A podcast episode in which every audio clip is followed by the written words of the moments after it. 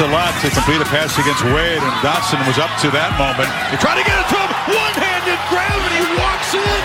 Back-to-back highlight plays from Dotson and Penn State. Still showing some fight. Wow.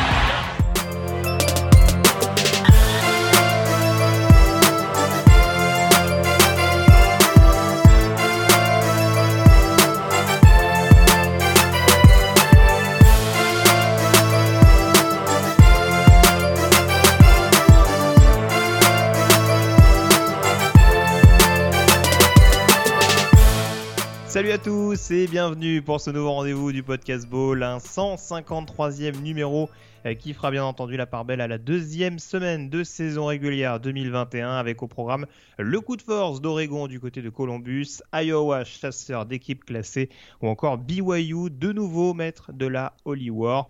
Euh, pour traiter de tous ces sujets ainsi que de la chronique draft qui s'intéressera notamment à notre top 5 hebdomadaire et notre joueur hôte du moment. Euh, également pour parler euh, du yearbook euh, qui nous replongera dans la saison 2002 de College Football. Le rédacteur et fondateur du site de Blue Pennant, Morgan Lagré, est avec moi. Salut Morgan. Salut Greg, bonjour tout le monde. Alors on le disait en off, on va expliquer, hein, on va détailler un petit peu les coulisses de l'émission. On enregistre exceptionnellement pour des raisons logistiques cette émission le dimanche soir.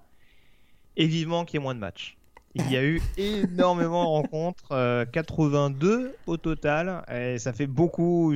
Avec deux yeux, c'est compliqué. Ça devient un petit peu plus compliqué, mais on. Vas-y, vas-y. Je n'ai pas dormi depuis samedi à 6h du matin. Hein. Euh, euh, heure, heure nord-américaine, donc voilà, j'en suis à peu près à 28-29 heures, et c'est presque pas une blague en plus. Hein. j'ai pas dû dormir énormément non plus.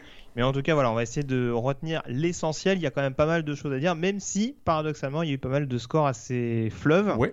Euh, sur des rencontres qu'on pouvait en tout cas identifier comme assez serrées. On va détailler ça tout de suite en commençant dès à présent, euh, une fois n'est pas coutume, par la conférence Pac-12 et donc la prestation d'Oregon sur le terrain d'Ohio State. C'est parti.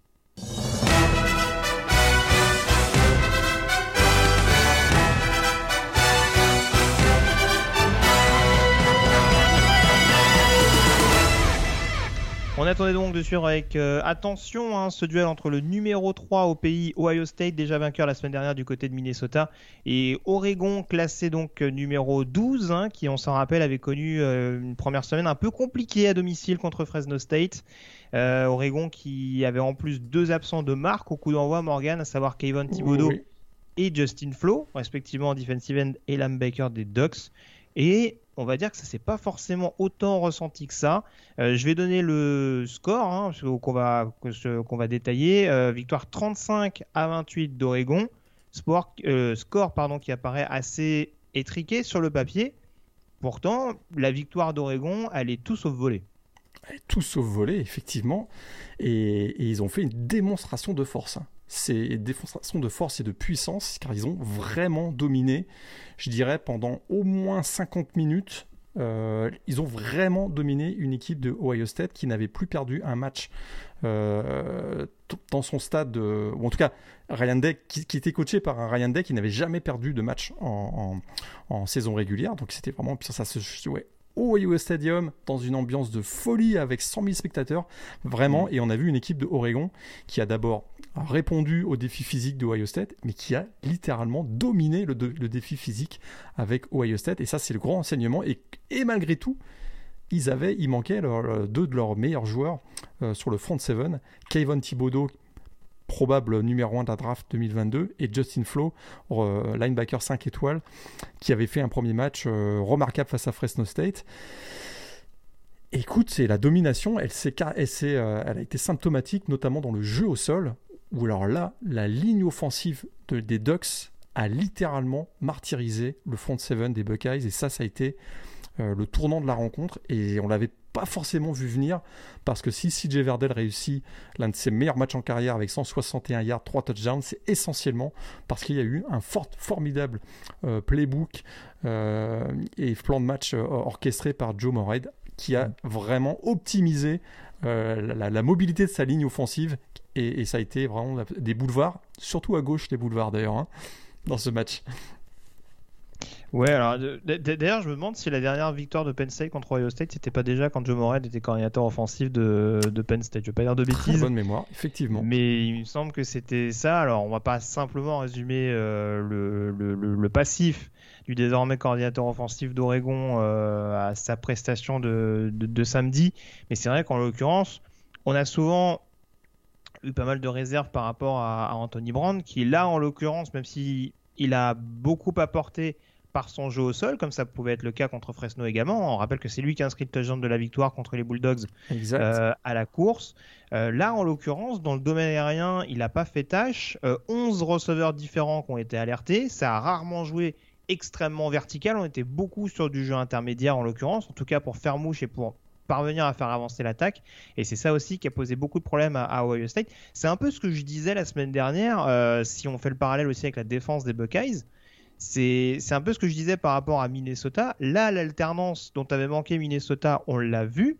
Et ça a manifestement posé énormément de problèmes à une défense d'Ohio State dont on se demande quand même si c'est pas une des plus, alors je dirais pas mauvaise, mais presque banale quoi. C'est bah, rare de voir une équipe d'Ohio State aussi passive que ce soit contre la course ou contre la passe. Tout à fait, et on avait vu euh, bah, certaines carences avaient été exposées la saison dernière. On avait revu euh, euh, Mo Ibrahim, le running back de Minnesota, qui avait été excellent et qui avait même fait chanceler un petit peu cette, cette défense de, de Ohio State. Et là, face à une équipe de, de Oregon très clairement s'est inspiré du plan de match euh, des Golden Gophers, mais qui ont été encore meilleurs dans l'exécution et effectivement avec euh, Anthony Brown qu'on n'avait pas vu aussi euh, sûr de lui et en, contrôle de la situation.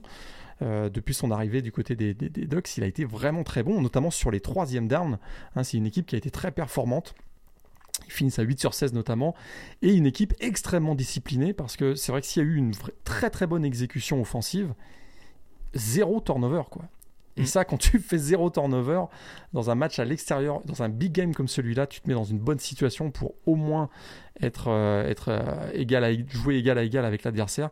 Effectivement, euh, ben, du côté de Ohio State, on a fait un certain nombre de turnovers qui ont parfois même coûté cher, mais c'est sûr que Anthony Brown a été excellent. On peut, écoute, je le dis d'autant plus facilement que j'avais douté dans la preview qu'on avait fait la semaine dernière qu'il serait capable justement de jouer ce rôle de leader.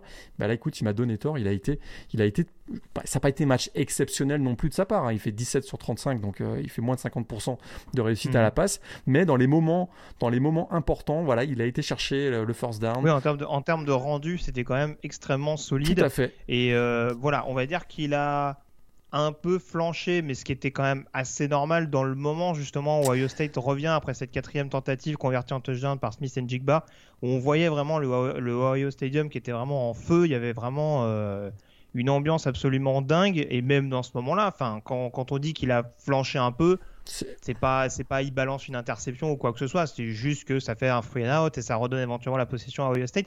Mais globalement, je trouve même les moments faibles, en tout cas les temps faibles plutôt d'Oregon offensivement, ils ont quand même été extrêmement bien gérés par leur quarterback. Donc c'est quand même euh, bien aidé par un jeu au sol qui était bien huilé et qui a été quasi inarrêtable sur l'ensemble du match.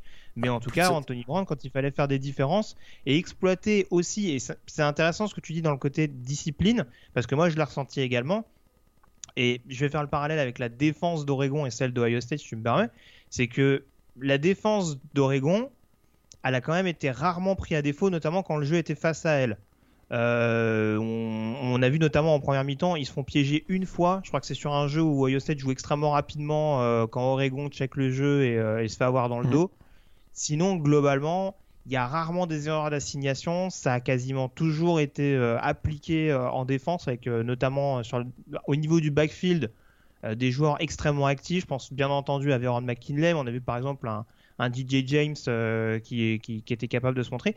Et à l'inverse, du côté d'Oregon State, du côté d'Ohio State, pardon, petit mix, du côté d'Ohio State, cette naïveté, elle a quand même souvent été payée cher. Je pense notamment à cette erreur d'assignation, par exemple, de Shaw euh, sur, euh, en position red zone que Anthony Brown exploite directement.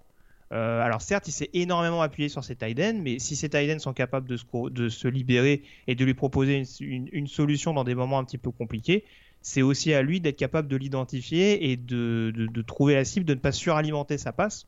On a vu quelques autres qui l'ont fait pas mal ce week-end. Mais voilà, ça, ça, a quand même été assez précis. En effet, je te rejoins, même si la fiche de stats n'est pas énorme, ça, il a quand même réussi à être globalement clutch.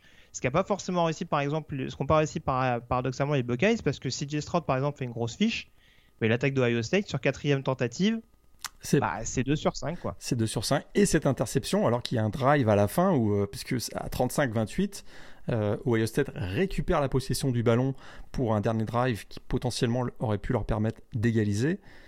Il se fait intercepter comme tu l'as dit tout à l'heure euh, en forçant un peu sa passe euh, que, que, finalement Veron McKinley. Donc c'est vrai que voilà la différence elle s'est fait là mais Vraiment, hein, le jeu au sol de, Oregon a été très impressionnant. CJ Verdell finit avec plus de 8 yards par course. Euh, on avait rarement vu ça face à une équipe, face à une équipe de Ohio State. Et ça a clairement fait, euh, ça a clairement fait toute la différence. Du côté d'Ohio State, il y a une stat qui est assez incroyable parce que c'est vrai que la fiche, c'est quand même la fiche de stat de CJ Stroud et quand même, il a frôlé les 500 yards à la passe, hein, ce qui est quand même pas, quand même pas, rien. Et, assez de manière assez incroyable, bien c'est la première fois de l'histoire. Écoute, j'ai vu cette stat passer, première fois de l'histoire qu'il y a trois joueurs de Ohio State, trois receveurs de Ohio State à plus de 100 yards sur réception. Euh, Jackson Smith, euh, Njigba, Chris O'Leary et, Garrett Wilson. Ça n'était jamais arrivé dans l'histoire de Ohio State que trois receveurs réussissent euh, plus de 100, yards sur réception. Malgré tout, ça n'a pas empêché les Buckeyes de s'incliner. Écoute, Oregon avait besoin d'une victoire à, référence. Je crois qu'ils l'ont. Mais si on va même un peu plus loin, la Pac-12, une semaine après une victoire de UCLA face à LSU, on va peut-être reparler d'LSU, mais ça reste quand même une victoire face à la SEC. Là, on a une victoire de la Pac-12 face à une équipe de la Big Ten. Ça fait une belle référence pour au moins valoriser la conférence. et si je me trompe, deuxième en tout cas. Exactement. Et si je me trompe pas, il y a ce match entre Oregon et UCLA. Je rappelle que UCLA est coaché par Chip Kelly, l'ancien coach de, Oregon.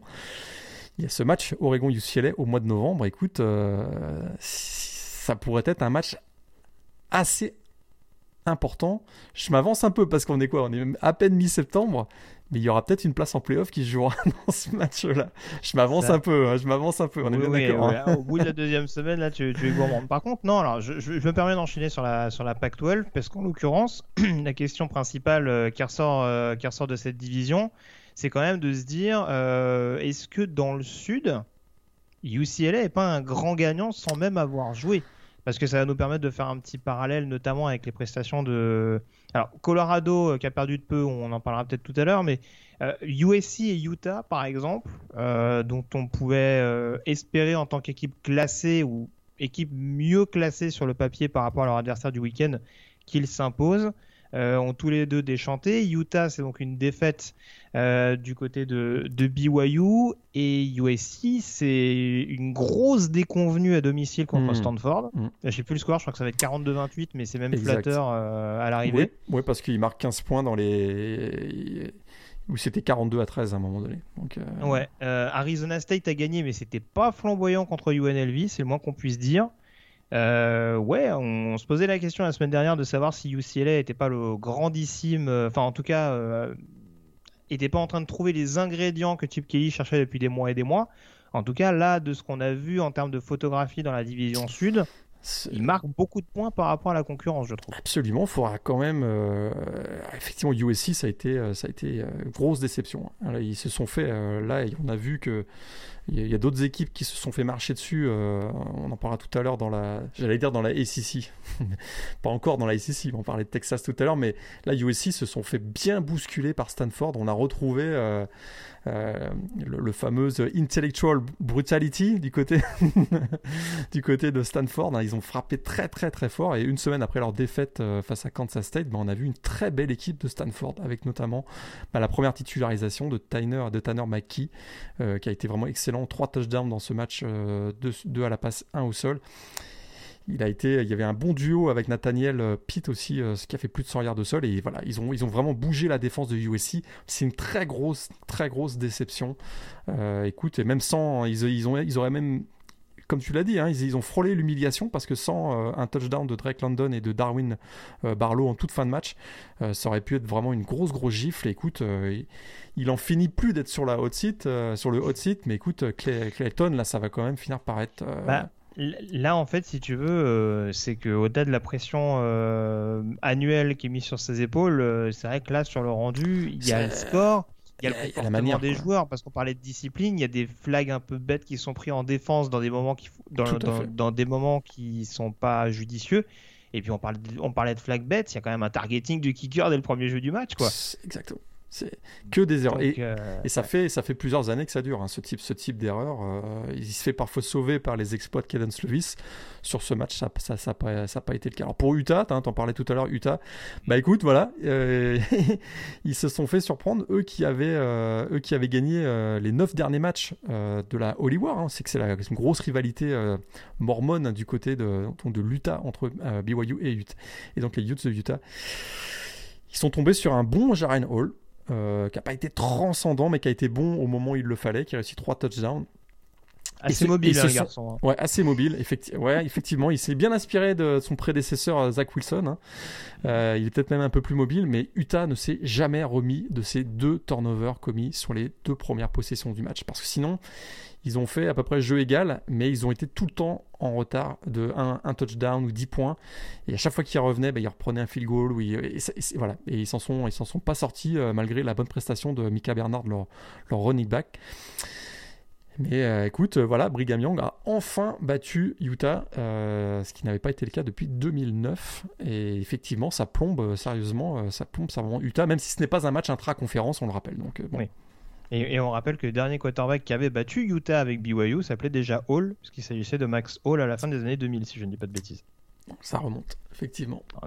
ça commence à être un nom un peu maudit. Euh, du côté de, ils sont à Salt Lake, c'est ça, les, les Utes Je me de bêtises? Euh, oui, Salt Lake, effectivement. Ouais, c'est ça. Euh, et puis rapidement dans le Nord également, dans la Pac-12, les victoires d'Oregon State, de Washington State pour se relancer un petit peu dans le bain. On parlera sûrement de Cal et de Washington. Euh, tout à l'heure, mais ouais, ça, pour l'instant, on a Arizona State et UCLA qui se détachent d'un côté, Oregon forcément qui reste la seule équipe invaincue euh, de l'autre sans être leader de division, hein, puisqu'ils n'ont pas joué de match intra-conférence, et euh, la victoire de Stanford du côté du USC leur permet d'avoir cet honneur. On enchaîne dès à présent donc avec la Big Ten et la deuxième confrontation avec une équipe classée pour Iowa. La semaine dernière, c'était un succès qui avait été acquis contre Indiana grâce à la défense c'est à peu près les mêmes recettes qui ont été utilisées pour s'imposer du côté d'Iowa State. Écoute, euh, un vrai complexe euh, d'infériorité de State sur Iowa. Hein, c'était la grosse rivalité. On sait que les deux équipes, c'était la première fois que ces deux équipes, dans cette grande rivalité du Middle West américain, c'est la première fois que les deux équipes se rencontraient étant classées. Mieux que ça, elles faisaient la même partie du top 10. On disait d'ailleurs que c'était peut-être le plus grand match de cette rivalité de toute l'histoire. Bah, écoute, le scénario et euh, des scénarios est, le même que celui qu'on connaît depuis quelques années, c'est-à-dire que Iowa State se fait euh, ramasser, on va dire littéralement par Iowa. Et c'est tout le temps la même chose. Hein. 4 euh, turnovers du côté de, de, Iowa State, ça les a complètement plombés. Et d'ailleurs, c'est 9 turnovers sur les 5 derniers matchs provoqués par Iowa face à Iowa State. Et, ils ont un enchaînement, ils ont, ils ont trois séries absolument euh, ouf. Terrible, je crois qu'il y a le, ah fumble retourné et deux interceptions dessus. Exact. D'ailleurs, Brock Purdy euh, a passé un petit bout du match sur le, sur le, banc de touche parce qu'à un moment donné, il, produit, il produisait plus rien. Alors, Brice Hall a bien, réussi son, un touchdown pour le 14e match consécutif, mais ça suffit pas. Et très clairement, euh, bah voilà, ils ont, ils ont, ils ont été trop, ils se sont trop mis de balles dans le pied euh, à cause des turnovers pour pouvoir prétendre remporter le match. Et, du coup, ben, Matt Campbell, euh, tout Matt Campbell qu'il est, tout, bien qu'il ait réussi à emmener son équipe euh, en finale de conférence Big 12 l'année dernière, ben, son bilan face à Iowa, le voisin, c'est 0-5. Et, ça, continue. Iowa, écoute, 2-0. Eux qui avaient très mal démarré l'année dernière, mais qui avaient très bien fini, bah écoute, ils continuent sur la lancée de l'année dernière. Et quand tu regardes le portrait de la Big Ten,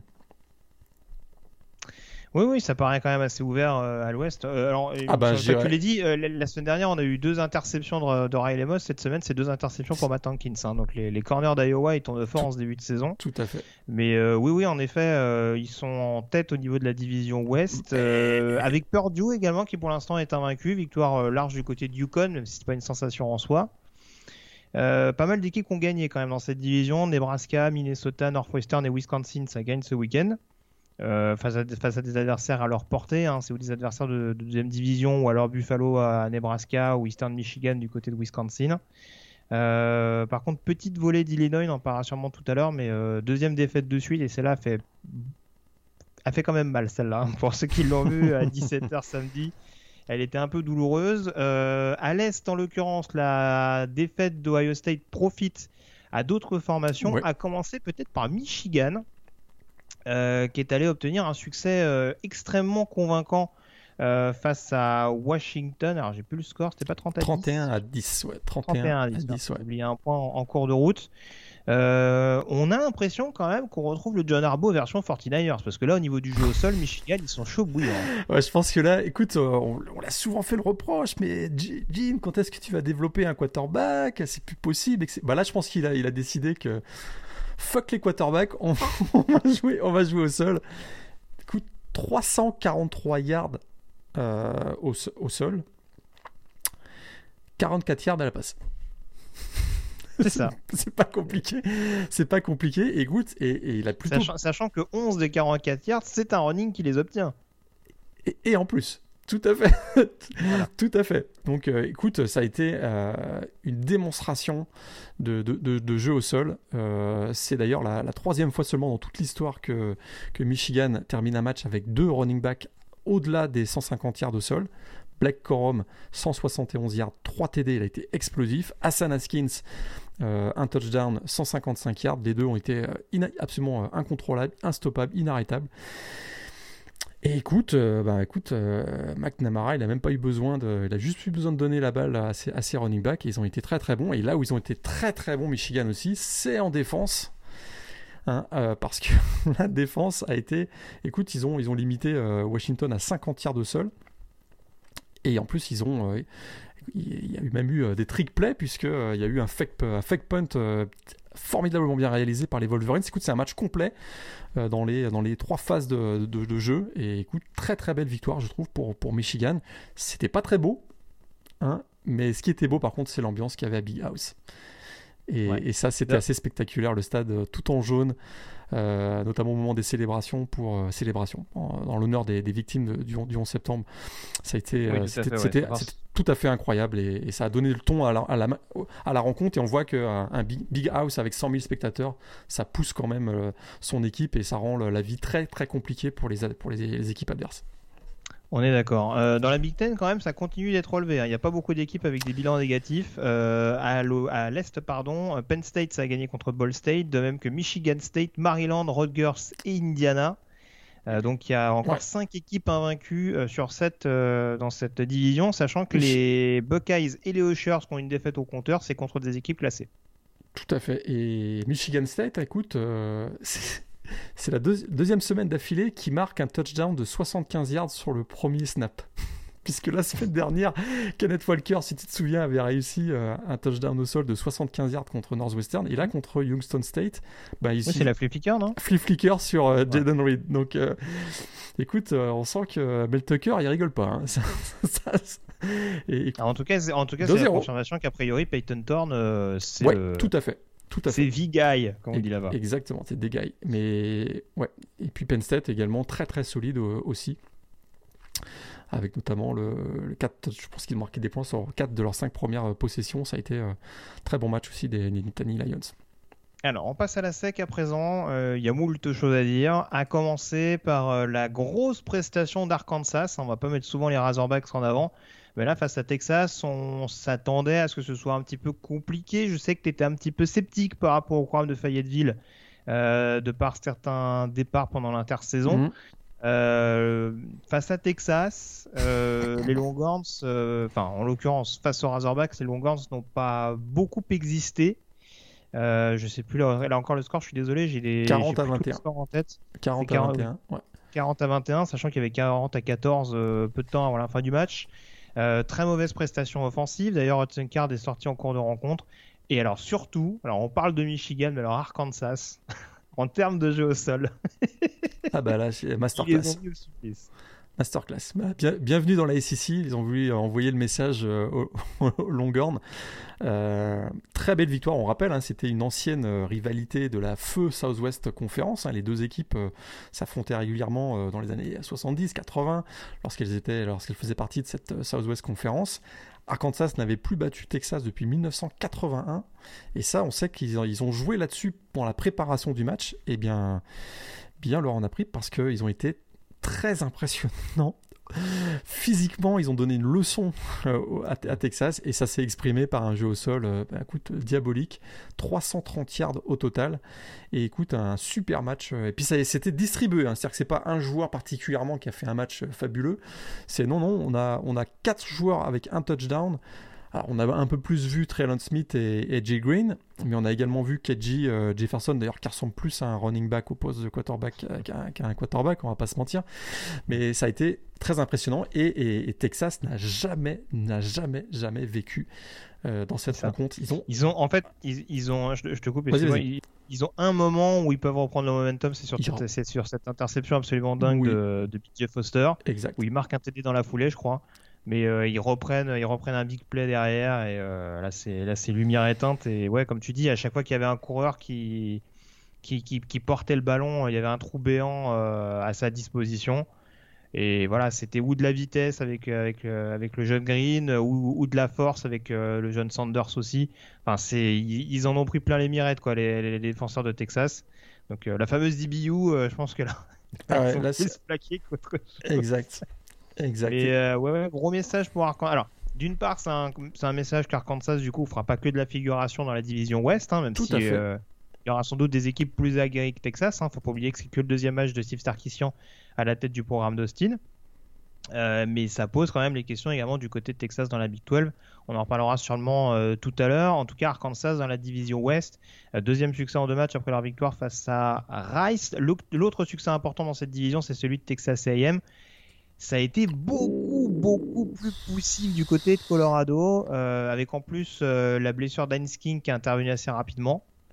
Ouais. Mais offensivement, tout n'est pas au point chez les Aggies. Hein. Oh, purée, c'était moche. Hein. C'était très, très, très moche. Euh, écoute, je crois que j'attends, j'avais la stat. Ils font, c'est ça, 8. Écoute bien ça, 8 three and out sur leurs 9 premières possessions. Vous avez bien entendu. Hein. 8 three and out sur leurs 9 premières possessions. C'est inimaginable pour une équipe comme Texas A&M. Et ils se sauvent avec une fin de match euh, épique. Euh, écoute, euh, Zach Calzada, c'est ça son, son, nom, qui a été, qui a été très, qui a, beaucoup beaucoup de difficultés dans son rôle de backup de Haynes King. Il réussit une très belle fin de match. Il réussit une passe de touchdown de 18 yards qui donne la, pour Isaiah Spiller, donc qui, qui donne la victoire.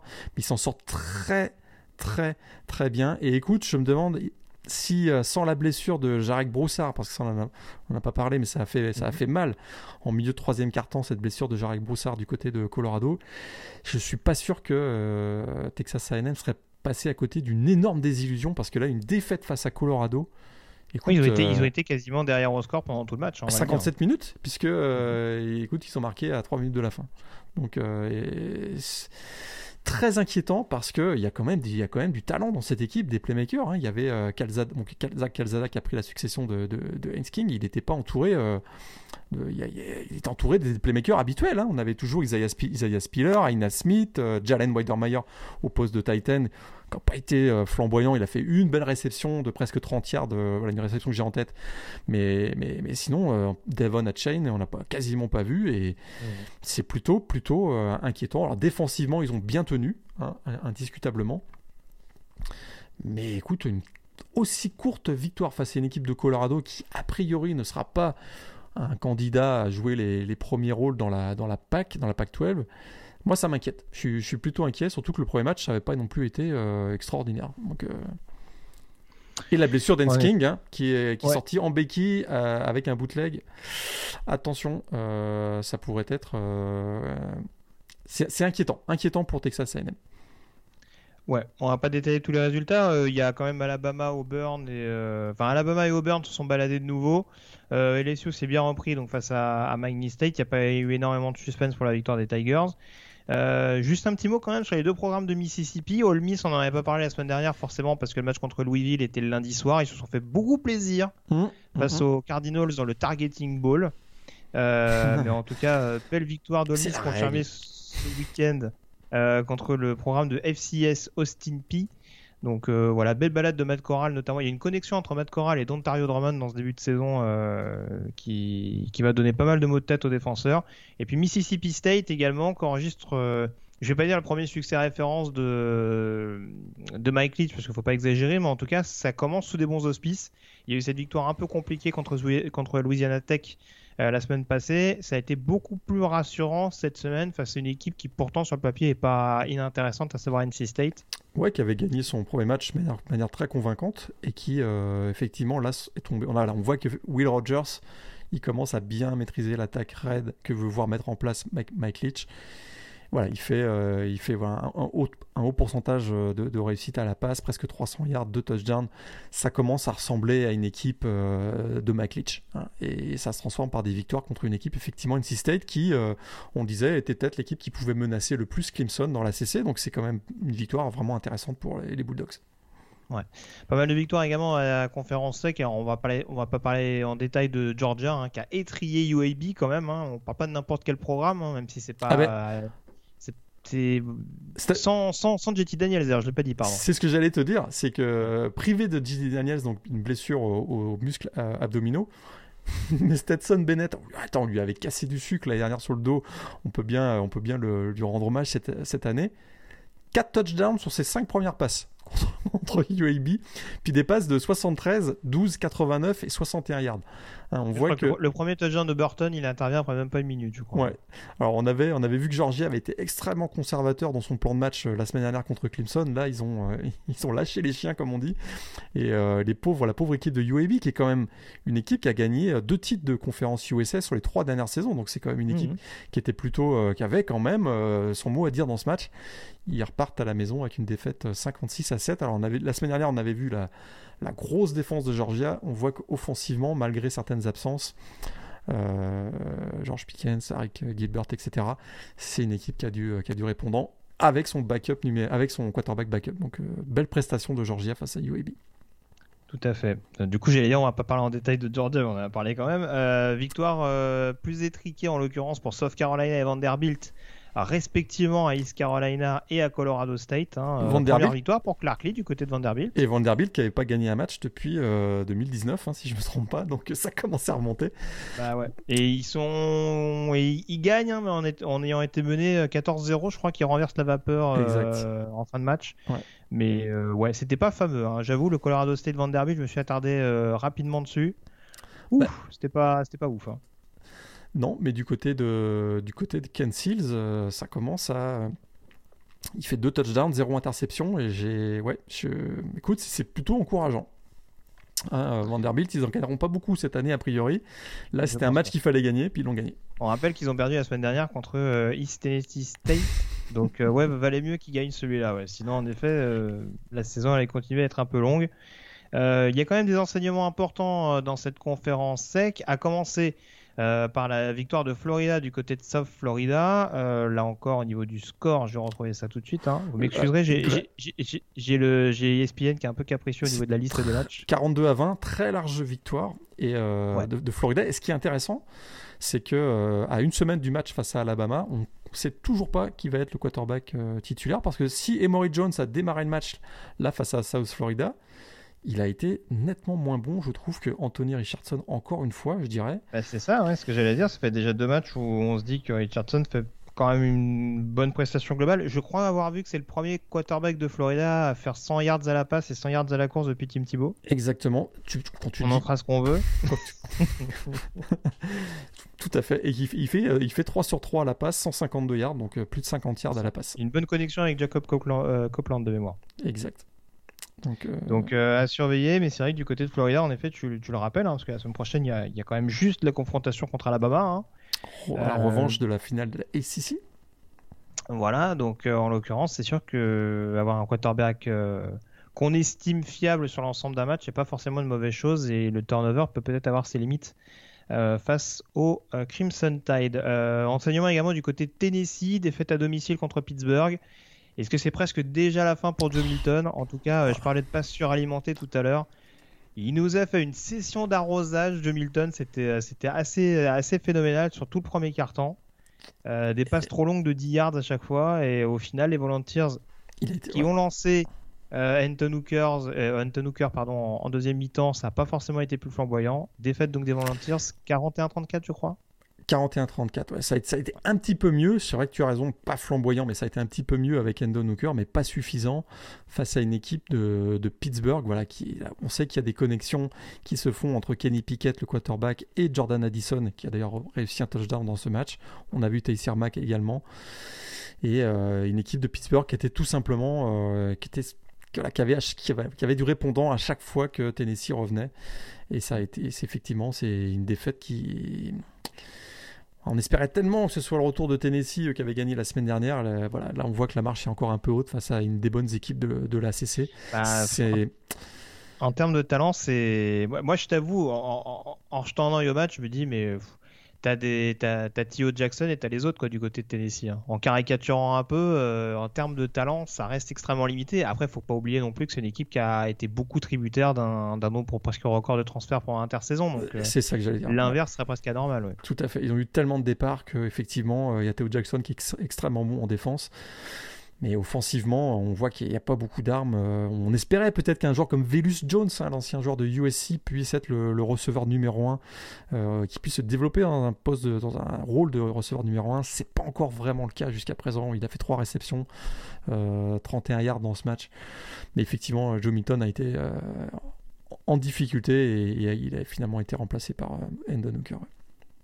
Alors on va pas trop en dire peut-être sur le Kentucky Missouri, tu vas sûrement en reparler tout à l'heure, euh, mais en tout cas belle victoire dans des Wildcats 35 à 28 hein, dans un match temps de bout en bout face à Missouri. Je m'étais un peu inquiété la semaine dernière, manifestement on est revenu aux fondamentaux du côté de l'attaque des Wildcats. On en parlera tout à l'heure. Très bien. bon, un gros jeu au sol en tout cas, dont on parlera sûrement euh, à l'occasion de la chronique draft. En effet, mais en tout cas, succès important entre deux gros gros candidats à la potentielle euh, troisième place de la division Est.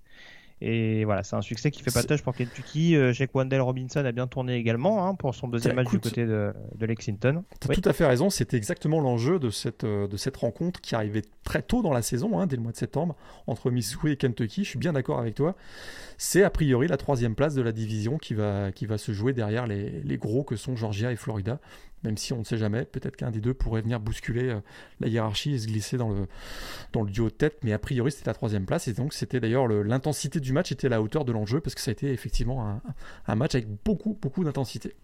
Ouais. Du côté de Missouri, il faudra peut-être éventuellement alterner offensivement, parce que c'est vrai que Taylor Beatty est, est, très, enfin, très efficace depuis le début de la saison. Mais pas utilisé. C'est vrai qu'autour, c'est ouais, un peu plus moins, limité. moins utilisé, bah, pas utilisé dans le jeu au sol en tout cas mais effectivement, euh, à la réception, il est très régulièrement euh, utilisé par, avec euh, la connexion de Connor Bazelak. On en parle tout à l'heure peut-être.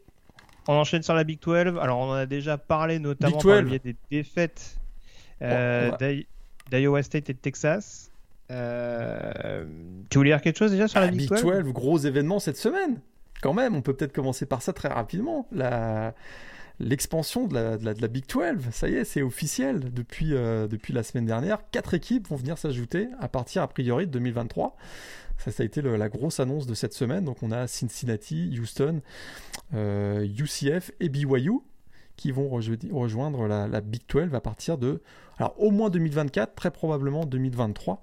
Ça c'est quand même un, un, des gros événements. Alors ça, c'est la donc c'est une conférence qui a priori donc va se retrouver à 14 tant que Texas et Oklahoma ne partent pas pour la pour la ACC. Est-ce que c'est l'arrivée de ces quatre équipes va permettre des négociations euh, plus faciles pour euh, que Texas et Oklahoma qui devront quand même payer une, des indemnités de départ, c'est sûr et certain, mais peut-être que on va se mettre d'accord pour un départ en 2023, ce qui ferait que la Big 12 redeviendrait une vraie Big 12, monsieur, avec 12, avec 12 équipes et probablement deux divisions.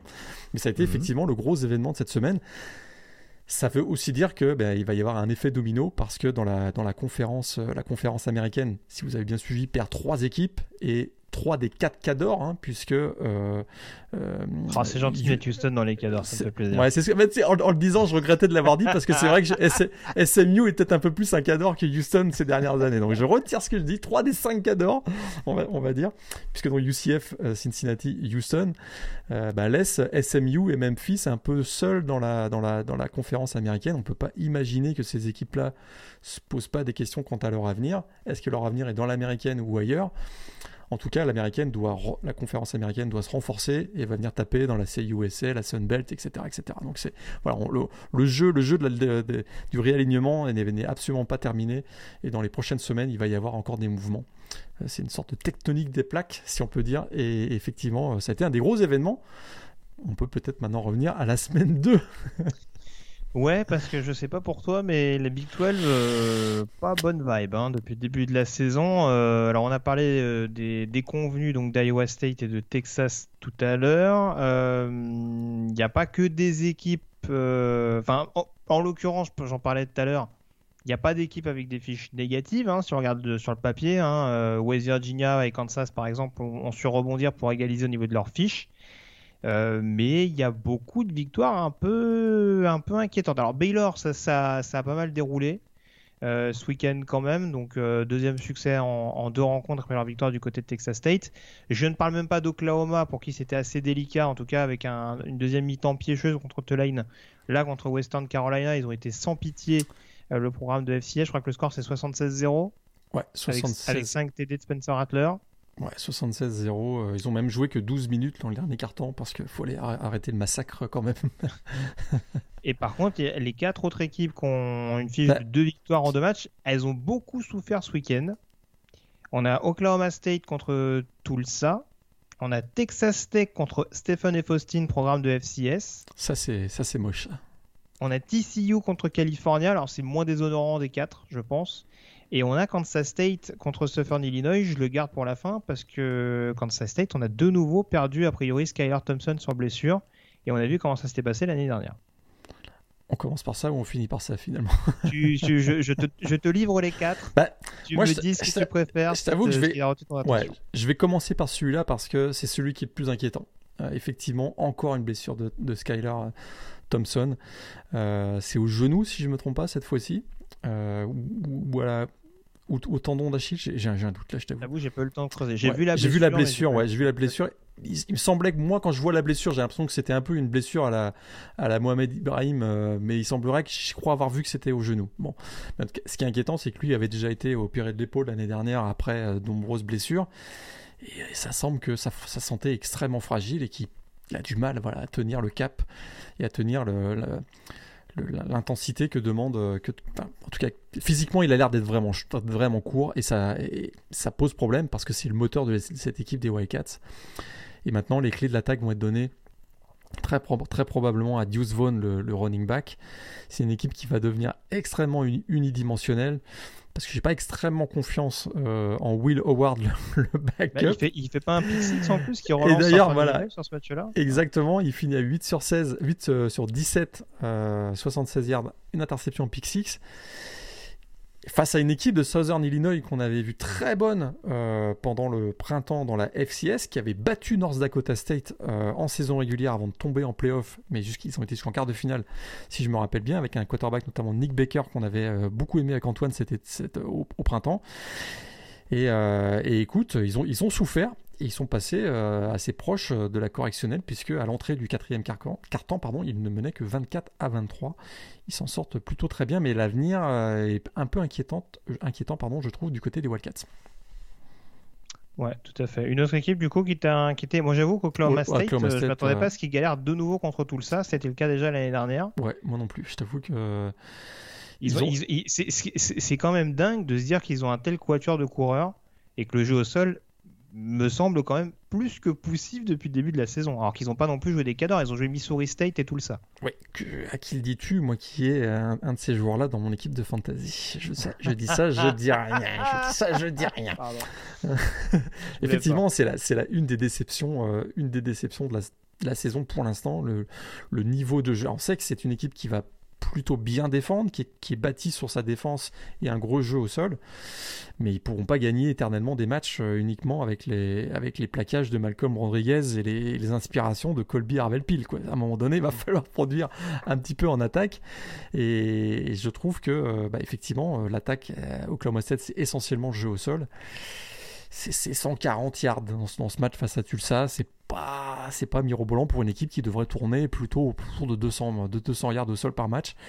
Et effectivement, on n'a pas vu, euh, on n'a pas, on a pas, à part Spencer euh, Sanders, le, quarterback, il n'y a aucun des running backs qui est au-dessus de 40 yards dans ce match. Contre Tulsa, je trouve ça, euh, je trouve ça quand même un peu inquiétant. Ouais. C'est sûr. bah écoute, on va pouvoir enchaîner du coup, hein, parce que je le disais, un Texas Tech, bon, c'est pas foufou contre Stéphane et Faustine également. Et TCU contre California, pour le coup, très beau match. Euh, ouais. s'est joué c'est une victoire 34 à 32 avec encore un retard à l'allumage pour les Hornet Frogs, mais euh, une conversion à deux points qui est stoppée en fin de match euh, du côté de Cal. Donc euh, bon, c'est bon à prendre, euh, mais ouais, un Zach Evans qui commence à se mettre en route quand même au, niveau. Exact, c'est ce que j'allais te dire. Euh, il finit à plus de 8 yards par course sur, sur, ce match. Et bon, c'est sûr qu'il y, a, sur Big Play de 51 yards qui fait monter la, statistique, mais effectivement, il a porté plus de 20, il, a fait plus de 20 portées dans ce match, 183 yards au total. C'est pas uniquement Max de, les exploits de Max Degan qui vont faire gagner TCU cette année, et ça, c'est une très bonne nouvelle pour pour les Iron Frog qui gagnent voilà, ce match 34-32 contre une, une, bonne équipe quand même de la Pac-12 euh, California qui s'en est euh, qui, a cru à la victoire jusqu'au bout hein, finalement avec euh, notamment un Chase Garbers qui n'a pas été mauvais de 309 yards de, de touchdown mais c'est donc TCU qui s'en sort et, du coup hein, les deux équipes étaient très proches l'une de l'autre mais les destins sont pas du tout les mêmes puisqu'ils sont à l'opposé. Cal c'est 0-2 et TCU c'est 2-0 depuis le début de la saison. On enchaîne avec la conférence ACC et que des vainqueurs dans la division Coastal pour démarrer. Euh, Virginia Tech qui bat Middle Tennessee, Pittsburgh, on en a parlé, qui s'impose à Tennessee, Virginia également qui a déroulé contre Illinois avec 14-0 après à peine 5 minutes de jeu. Et attention les Cavaliers à surveiller, hein, parce que Brennan Armstrong, euh, ça monte en puissance. Hein. J'ai bien aimé son, vraiment il a été, il a été vraiment vraiment bon. Et alors là, il y a un joueur qui a beaucoup progressé depuis son sa prise de, pouvoir finalement au, poste de quarterback des Cavaliers. Et écoute, euh, il semble voilà, très très en forme actuellement. 5 euh, touchdowns, puis 400 yards à la passe. C'est une très belle victoire, je trouve, de Virginia. bon, une ah, ça change de Perkins, hein, c'est sûr. Ben voilà. Et, surtout, voilà, il... Euh, il, protège le ballon. Hmm. Ce que faisait pas son prédécesseur, notamment. Écoute, on, lui souhaite en tout cas jusqu'à la fin de la saison. Euh, ça passe également pour Duke contre North Carolina INT, pour Georgia Tech contre Kennesaw State, hein, deux programmes de, de FCS. North Carolina s'est bien repris également contre Georgia State. Ça a été un peu plus délicat pour Miami qui recevait quand même Appalachian State, donc c'était pas les premiers venus. Euh, on a été mené du côté de VU, mhm. notamment avec ce retour de coup de pied euh, des Montagnards, mais finalement ça passe avec encore un Derrick King assez solide et une défense qui a su faire la différence dans les moments clutch. Qui a su faire la différence, mais effectivement euh, c'est passé euh, ric-rac comme on dit, et c'est sur un, field goal de, 43 yards en toute fin de match que de Andy Bourrigales que les Hurricanes s'en sortent la chaîne 7 a bien encore failli nous, taper une équipe euh, du top 25 avec un très bon Cameroun, euh, Peoples notamment le, running back des Mountaineers qui a été, euh, qui a été très très bon. C'est vraiment, ils ont cru jusqu'au bout. Hein. Il y a une passe de touchdown de Chase Bryce en, toute fin de match où qui a permis donc Mountaineers de passer devant, mais Miami s'en sort très très bien avec effectivement une bonne défense notamment en fin de match. Euh, un, tout petit mot sur Samuel. Euh, écoute, on le connaissait passeur. Là, il se met à courir. Écoute, il a fait, euh, il a fait son meilleur match au sol, puisque si tu lis bien la ligne de stats, il finit même meilleur coureur de son équipe dans ce match avec plus de 100 yards. Quand même, hein. ouais, bah... Oui, c'est vrai, c'est vrai. Bon, écoute, les, observateurs NFL l'auront noté, j'en suis sûr. Fait, absolument. mais tu as raison. Tu as, tu as raison. Mais écoute, il fait en tout cas une performance offensive très très bonne puisqu'il finit avec 456 yards offensives, euh, offensifs au total. Une bonne prestation de Samuel qui avait besoin de se rassurer après sa prestation euh, quand même très inquiétante face à Virginia Tech en semaine 1. Tout à fait. La division Atlantique, donc comme je le disais, euh, alors globalement, euh, donc Louisville et Clemson ont notamment lancé leur saison, respectivement contre les programmes de FCS, Eastern Kentucky et South Carolina State. Ça passe également pour Wake Forest et pour Boston College de manière assez confortable. NC State et Syracuse, on en a parlé tout à l'heure. Tu veux parler de Boston College Ouais, Boston College, euh, blessure pour Phil Djurkovic. Hein. Euh, ah, ça m'a échappé, ça. attention. J'en suis le premier déçu. Attention. Euh, alors, est-ce qu'on l'a protégé hein, Avec tout le respect que j'ai pour. Euh, est-ce qu'on l'a un petit peu protégé en, voulant s'assurer que c'était peut-être une petite blessure pas si grave On voulait, on voulait le protéger. Mais donc, il a donné sa place à, il a laissé sa place pardon, à, à Denis Grosel, son, son backup qui a été, qui a fait un bon, un bon match, mais on a surtout vu le, le running back Patrick Garwo dans ce match, donc remporté par Boston College. Mais gardez un petit œil sur la blessure de Phil Jurkovec, ça pourrait être très très embêtant pour cette équipe de Boston College s'ils devaient perdre leur quarterback numéro 1. Ah, je suis bête, je l'ai vu en plus, la truc sur euh, Denis Grossel. Denis Grossel, dont j'espère que non, non, non. un de ses enfants s'appellera Pepper. C'est obligatoire. Mais bon... bon, parlant de bonnes blagues, on va peut-être parler de Florida State et de ce dernier jeu absolument what the fuck contre Jacksonville State. Ah. Ah alors, en termes de contenu offensif, c'était pas ouf, mais comment tu fais à 6 secondes de la fin pour sur... concéder un play de quasiment 60 yards Sur une quatrième euh... et 10. C'est une quatrième et 10. Sur une quatrième et 10. C'est très franchement, j'ai vraiment pas compris comment. Enfin, il y a eu un moment de flottement. On, on s'est même demandé s'il n'y avait pas un coup de sifflet euh, qui était intervenu parce que parce que vraiment c'est le jeu il sort absolument de nulle part. Euh, je crois que c'est PJ. Non, c'est pas PJ qui met le touchdown, c'est euh, Philo Johnson. Philo Johnson. Ouais. Qui met le touchdown et euh, ouais, enfin c'est. Mais... En, fait, en fait, en fait, ce que je comprends pas, c'est pourquoi tu mets autant de linebackers pour exposer autant le backfield. C'est, écoute, 59 yards sur une quatrième et 10 pour le dernier jeu du match. C'est inimaginable. Je sais pas, tu fais un cover 6, enfin, bon, là, c'est pas bien, bien compliqué. Là, je fais juste plaquer le. Parce que c'est même pas une passe à Maria. Hein. Mmh. C'est-à-dire que. Ah ouais, c'est, une passe aux, c'est sur les 15 yards à peu près de Florida State. Donc derrière, c'est le, c'est le receveur qui fait la diff. C'est le receveur qui fait. C'est un catch, presque pas un catch and run, mais limite, quoi. Et puis il n'y a aucun plaquage, quoi aucun plaquage. Il euh, y a un, bon bloc qui, qui l'aide bien. Euh, mais c'est extrêmement, extrêmement décevant. Alors, on savait qu'ils allaient avoir un gros défi physique face à Jacksonville State, qui est une équipe bâtie comme une, comme une équipe FBS. Euh, vraiment très, très, très athlétique, l'équipe de Jacksonville State dans l'Alabama, mais qui, manque un peu de talent. Et on savait jouer, à, à, se limiter au défi physique, ça allait faire un match très serré. C'est ce qu'on a eu ils, menaient 17 à 13, donc voilà, la victoire était, était assurée et ils ont complètement, ils sont complètement passés à travers sur cette dernière action. C'est dommage parce que effectivement, euh, c'était la première titularisation de, de Mackenzie Milton qui a pris très peu de risques. Il a réussi un touchdown, hein, son premier touchdown depuis réussi à la passe depuis euh, novembre 2018, euh, l'époque donc de sa, sa, terrible blessure. Mais il n'a pas pesé sur le jeu et c'est un petit voilà, il, a fait une performance qui ressemblait un petit peu à ce que je craignais. C'est-à-dire qu'on la semaine dernière face à Notre-Dame, quand il est rentré, il y avait beaucoup d'adrénaline, il y avait le momentum du match, etc. Et puis il a, il a, été, il a été, bon hein, face à Notre-Dame. Là, ça a été beaucoup, beaucoup moins convaincant.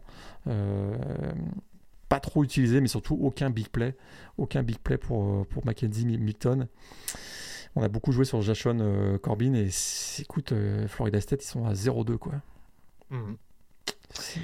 Ouais, ouais, et puis deux défaites d'une courte tête, deux défaites à la maison. Alors euh, Notre-Dame, ça pouvait passer encore, même si, euh, bah, on va en parler tout de suite de Notre-Dame, parce que de toute façon, euh, voilà, les enseignements au niveau de la conférence ACC, pour l'instant, il n'y a pas énormément de choses. On l'a dit, il n'y a pas beaucoup de succès non plus référence à signaler, en tout cas pour les équipes très bien classées. Notre-Dame qui recevait Toledo, hein, Notre-Dame classé numéro 8 après sa victoire à Texas A&M on a encore joué à se faire peur hein, quand même du côté du, programme de South Bend. Euh, victoire dans les dernières secondes avec euh, notamment un, strip sack, je crois, pour assurer la victoire en fin de match. Mhm. Mais ouais, est-ce que tu es totalement rassuré par le oh, contenu euh, Encore une fois, c'est toujours pareil. Alors, Jacone est moins impressionnant que la semaine dernière. Mais bon, ça fait quand même le boulot. Après, c'est vrai qu'il y, a des, il y a toujours ces pertes de balles un petit peu problématiques. Ce pick 6, notamment juste avant la mi-temps. Comment on explique une telle fébrilité de la part de, des Fighting Irish? Écoute, euh, le tempo du match est, allé assez rapidement dans le sens de, Toledo, notamment parce qu'ils ont dominé la ligne de scrimmage. Et ça, ça a été euh, vraiment, ça c'est très inquiétant pour l'équipe de Notre-Dame parce que la ligne offensive notamment s'est fait vraiment vraiment bouger en première mi-temps surtout par les Rockets.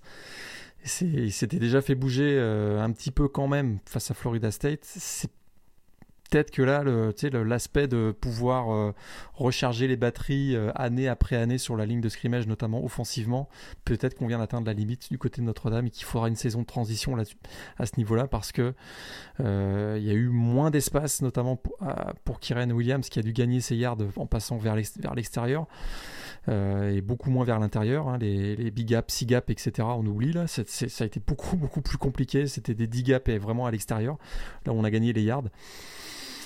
Et euh, on n'a pas vu Chris Tyree. Hein. Chris Tyree, euh, il réussit son touchdown sur un wheel route, euh, sur une belle passe d'ailleurs de Tyler Buchner qui a été intégré d'ailleurs au jeu offensif de, Notre-Dame en, même temps que Jack Cohen. Mais écoute, ces deux matchs qui sont gagnés à l'arraché. On, ne sent pas, on sent pas vraiment l'équipe sûre d'elle comme elle l'était l'an dernier. Je, commence à avoir de sérieux doutes sur, sur cette équipe de, Notre-Dame qui gagne ses, deux premiers matchs vraiment, vraiment à l'arraché, comme je le rappelle. Alors défensivement, oui, ils sont toujours capables d'aller réussir un, big play. Ça a été le cas dans ce match où effectivement il y a un strip sack. On a vu encore un très très bon Kyle, euh, Kyle Hamilton qui fait euh, deux plaquages pour perte. Myron Tagovailoa à, à, Mossa qui a, été, a, été, également très solide. Isaiah Foskey qui est euh, le, le, pass rusher qui, qui est toujours qui peut créer aussi des big plays, mais de manière générale, je trouve qu'il n'y a pas le talent de, l'équipe qu'on avait sur les 2-3 dernières années du côté de Notre-Dame. On enchaîne rapidement avec les programmes du groupe FF. Alors juste peut-être rappeler, parce qu'on a parlé rapidement de BYU et là tu viens d'exposer le, cas de Notre-Dame. Euh, Liberty Army c'est toujours invaincu pour l'instant. Euh, Liberty vainqueur à Troy 21 à 13 avec notamment un Malik Willis euh, encore très précieux au sol. Euh, du côté des Flames. Euh, Army également, ça tourne pas mal. Hein. Ils ont mis une petite déculottée à Georgia State en première semaine. Là, ils s'imposent de manière un peu convaincante, même s'ils sont fait peur en fin de match contre Western Kentucky. la stat est quand même, les stats sont, sont, magnifiques dans ce match. Le contraste des styles de jeu. Army finit avec 339 yards au sol et Western Kentucky finit avec 435 yards à la passe. C'était vraiment euh, impressionnant le, contraste des, styles de jeu, je répète. Et à ce petit jeu-là, bah, c'est Army qui s'en sort, euh, qui s'en sort bien finalement. Mais encore une, grosse performance de Bailey Zappi, le, quarterback des, Western Kentucky, 435 yards et 3 touchdowns. Euh, un joueur vraiment très très très spectaculaire. Mais la défense de Army a fait préservé la victoire du côté des Black Knights. Euh, très bien. Et puis au niveau de l'ACC maintenant, euh, Cincinnati qui confirme euh, son succès de la semaine dernière contre Murray State, programme de FCS. SMU également qui s'impose. UCF qui confirme contre Bethune Cookman avec un plaquage au passage pour, Jordan Davisay qui a donc, on le sait, rejoint le programme de, de FCS pendant l'intersaison. Houston, Temple et Tulane qui lancent également leur campagne. Euh, donc euh, voilà ce qu'on peut dire d'intéressant. Memphis également, attention, ils sortent des running backs tous les ans. Euh, cette année, la vedette, c'est Brandon Thomas. qui a encore donné le tournis à la défense d'Arkansas State. Et un match qui se termine à 1361 yards au total. au total, c'était vraiment l'explosion offensive dans cette rencontre qui se termine avec la victoire de Memphis 55 à 50. Un petit mot quand même sur Cincinnati. ok, ils gagnent 42 à 7, mais le score à la mi-temps, c'était 7 à 7. Oui, bon, il y a un peu de retard à l'allumage. Euh, en tout cas, du côté de Memphis, on sait que Grant Gunnell est blessé hein, depuis le début de la saison. Euh, je suis pas sûr que Stephen Egan il a envie de lui rendre le poste tout de suite. Hein. Il, fait, il fait 5 TD à la passe, je crois, sur ce match-là. Au moins 4. Donc euh, l'attaque de Memphis c'est quelque chose pour l'instant depuis le début de la saison, même si on sait que la défense d'Arkansas State, ça fait quand même un petit moment qu'elle est, qu'elle est un peu malade. Ouais. Euh, on passe à la conférence USA également avec euh, le nouveau succès de Charlotte contre Gardner Webb, euh, Marshall également qui a déroulé à domicile. Petite frayeur pour Florida Atlantic qui a eu beaucoup de retard à l'allumage mais qui s'impose finalement contre Georgia Southern. Donc on se retrouve avec ces trois équipes au niveau du wagon de tête de la division Est. Et puis à l'Ouest également, UTSA qui confirme son succès acquis du côté d'Illinois avec, avec une victoire contre Lamar, programme de FCS. UTSA euh, qui est classé devant UTEP, sachant que UTEP euh, s'est incliné ce week-end. Contre qui ils sont inclinés J'ai UTEP, j'ai un doute. Euh, là, ils ont, perdu à Boise State vendredi soir. Boise State, tout à fait. moi qui... Mais voilà, c'était deux premiers succès acquis relativement facilement pour, pour les Miners. Dans l'occurrence, la logique a été respectée vendredi soir du côté de Boise. Euh, mais en tout cas, on attendra de voir un petit peu, hein, parce que forcément, UAB est un partout. Euh, on attendra que ça se décante un petit peu au niveau de cette conférence. Dans la MAC également, euh, aucune équipe invaincue. C'est quand même à signaler. on a quand même Central Michigan et Western Michigan qui ont réagi ce week-end. et puis dans la division Est, que je regarde, Kent State également, qui s'est bien repris. La grosse déception, c'est celle de d'Ohio, qui s'incline dans les dernières secondes face à Tulane. Euh, on s'attendait à ce que Tim Albin reprenne bien la suite de Franz Solic. Pour l'instant, euh, c'est un programme qui est quand même en proie au doute. Hein. Euh, ouais, plus que ça. Parce que perdre, à domicile contre Duquesne, qui, qui est quand même pas un foot de guerre dans la SIS, c'est assez, inquiétant. Assez inquiétant. Et dans la, dans la MAC, il y a, il y a un, autre cas intéressant, c'est que Kent State a gagné 60 à 10 contre VMI, et tu sais que 60 à 10, c'était un, un, scorigami la semaine dernière. Est-ce que, est que, tu sais ce qu'est un scorigami? Ce sont les, les, scores qui ne se sont jamais produits. Et, et, et, dans la FCS et dans pardon dans la euh, dans, dans, la FBS la semaine dernière Auburn avait gagné son match 60 à 10 et c'était la première fois de l'histoire toute l'histoire du college football qui avait un, score 60 à 10, ça n'était jamais arrivé avant. Eh bien, incroyable. La, semaine suivante, boum, 60 à 10, victoire de Kent State contre VMI. Petite stat euh, assez, assez drôle. Comme quoi, des fois, il faut savoir attendre, dit-on. Euh, on passe à la Mountain West à présent. Je parlais de la victoire de Boise State hein, face à UTEP pour euh, lancer enfin la saison euh, des Broncos. Ça a été compliqué pour ton bon wagon, Morgan. Hein. New Mexico, dans la montagne, ils ont un peu sorti les rames pour s'imposer contre New Mexico State. L'ogre New Mexico State. Euh, par contre, ça gagne pour euh, Utah State contre North Dakota. Bon programme de FCS, faut-il le rappeler. Ça passe pour Air Force également qui s'impose du côté de Navy et pour Wyoming qui s'impose du côté de Northern Illinois. Euh, un vrai récital offensif. À un moment donné, j'ai cru que c'était la Pac-12 After Dark. Mais en fait, non, je sais pas, c'est 50 à 43, je crois, le final en faveur des Cowboys. Même Ricky Lombardi finit avec euh, plus de 230 yards de la passe. C'est. Ouais, C'était assez, assez intéressant à ce niveau-là. Oui, tu, te, tu te moques de New Mexico, mais moi je regarde le classement, fiche de 2-0 bah, comme Utah State. Bah, moi, moi, j'attends la, j'attends la dernière semaine avec une sérénité, tu n'as même pas idée. Je vois que Justin Rice fait deux interceptions hein, pour les Aggies. Moi, je suis rassuré totalement. Euh, dans la division Ouest, en, l'occurrence, Nevada qui a bien confirmé sa victoire à Cal face à Idaho, State. Pardon. Euh, et puis, on a quand même ce succès référence de San Diego State du côté d'Arizona.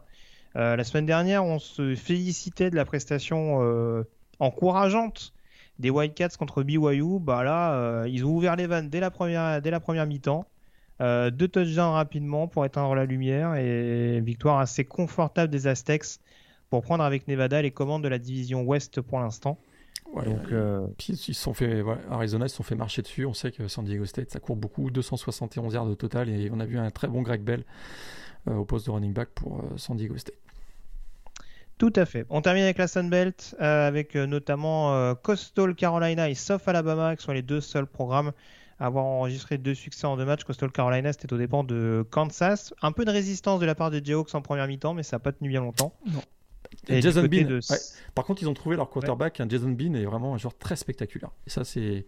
Il va gagner des matchs cette année. J'ai l'impression que Kansas est peut-être prêt à faire une ou deux surprises dans la Big 12 grâce à, la grâce à, à ce type de performance de Jason Bean, le quarterback. Et du côté de South Alabama, on s'est imposé chez l'ogre Bowling Green 22 à 19 pour confirmer la victoire face à Southern Miss en première semaine. Euh, deux autres résultats importants dans cette Sun Belt, c'est la victoire de Louisiana pour lancer sa saison, victoire contre Nichols, programme de FCS. Ça n'a pas été fameux, en tout cas on s'est fait un petit peu peur en fin de match, victoire 27 à 24. Et puis l'autre résultat important, c'est bien sûr Texas Tech, Texas Tech, Texas State, pardon, qui s'impose du côté de Florida International. Enfin, il gagne un match euh, en fin de match. pour lancer la saison euh, des Bobcats. Par contre, euh, ouais, ça, ça a peut-être commencé à swinger un peu du côté de Florida International. C'était peut-être pas une défaite prévue au programme pour Buddy Davis, donc à surveiller pour la suite de la saison, malgré un, de nouveau un excellent tes Price. Est-ce que tu as trois matchs à nous conseiller, Morgan Yes, euh, je vous conseille Ohio State, Oregon, quand même. Grosse ambiance, gros match. Euh, la surprise de la semaine à, revoir absolument si vous ne l'avez pas vu. Euh, BYU, Utah, hein, grosse rivalité, grosse ambiance également. Euh, du côté de Provo. Un match euh, assez spectaculaire, je vous le conseille aussi. Si vous aimez les attaques, Memphis, Arkansas State, on en a parlé tout à l'heure. Puis si vous aimez les matchs euh, où ça s'est joué vraiment sur la fin, parce qu'on n'en a pas parlé tout à l'heure, mais le dernier drive de Notre-Dame avec cette passe de Jack Cohen pour Michael Mayer, bah là je viens de vous spoiler, mais, c'est quand même assez spectaculaire. Notre-Dame Toledo, pourquoi pas en replay? Très bien. Et eh bien écoute, on peut passer dès à présent à la chronique draft.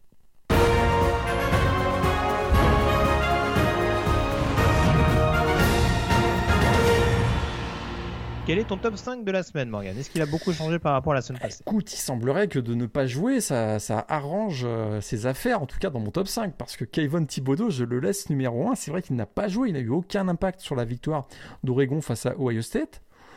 Ou peut-être un peu quand même, parce que je ne sais pas si tu as vu, mais son, il a été très actif sur la sideline pour donner des, des, des, conseils à ses coéquipiers, à les encourager. J'ai trouvé qu'il a fait preuve d'un certain leadership, même s'il n'a pas joué.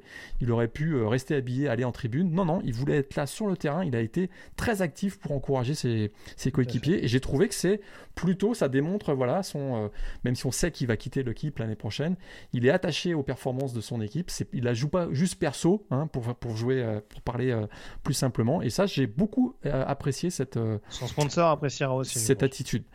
Et voilà. Alors là, voilà, les mauvaises langues disent que c'était peut-être pour montrer et avant tout le sponsor sur la sideline. Et voilà, voilà. Moi, je vois le bon côté des choses.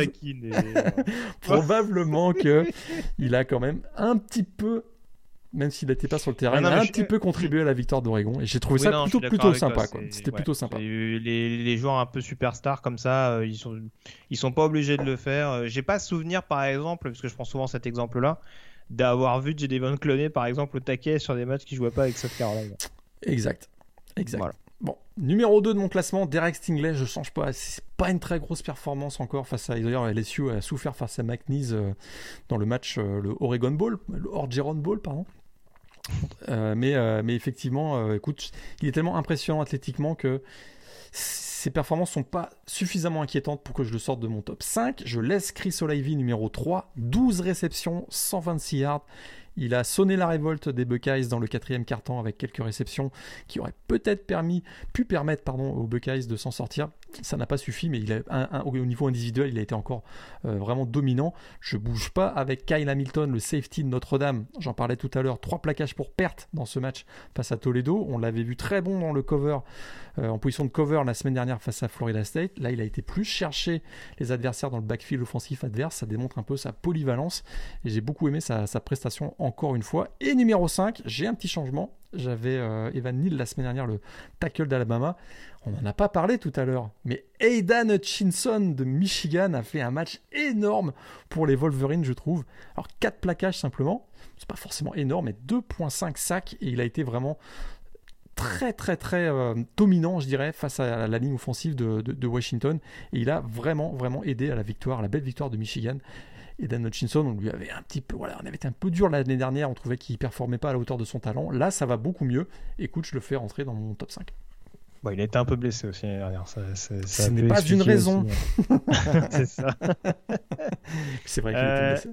Très bien. Bah écoute, moi, pour mon top 5, euh, il n'y a pas énormément de changements. Il y a un petit cas de conscience quand même. Euh, numéro 1, Kyle Hamilton, safety de Notre-Dame. Il n'y a pas de raison que ça change. en numéro 2, je vais quand même y aller avec Evan Neal, tackle d'Alabama. Je vois pas de raison de le modifier euh, après ce week-end contre Mercer. Euh, numéro 3, Kevin Thibodeau, en effet, que j'ai pas envie de sanctionner euh, de par son absence. en numéro 4, je laisse Di Marvin Lille de par la bonne prestation défensive des AM. C'est pas le match où il s'est plus mis en évidence, mais il était pas mal surveillé malgré tout. J'ai eu beaucoup de double team sur Di Marvin Lille pour une bonne partie du match. Euh, et numéro 5, je t'avoue que j'ai un gros cas de conscience. Il me fallait un quarterback. Euh, T'avais Carson euh, Strong, je crois. J'avais Carson Strong. Euh, alors, comme c'est le début de saison que c'est homogène, je vais sortir Carson Strong, qui ne méritait pas de sortir. mais depuis la semaine dernière, il y a eu deux prestations quand même de Matt Corral qui me paraissaient intéressantes de mettre aussi en, évidence. Pour l'instant, je mets ces deux-là en balotage en numéro 5. Mhm. Encore une fois, je ne pars pas pour acquis que c'est ce qui se passera à la draft. Mais voilà, c'est ce qui me paraît, ça me paraît nécessaire de mettre en avant leur bon début de saison respectif, surtout avec des quarterbacks euh, qui déçoivent pour bon nombre d'entre eux. Donc euh, voilà, je mets pour l'instant un Matt Corral numéro 5, même si j'ai pas dans l'idée que les défenses de Louisville et d'Austin P soient euh, monstrueuses et que j'attends encore d'en voir plus. Et je sais que j'en verrai plus avec une attaque de Lane Kiffin.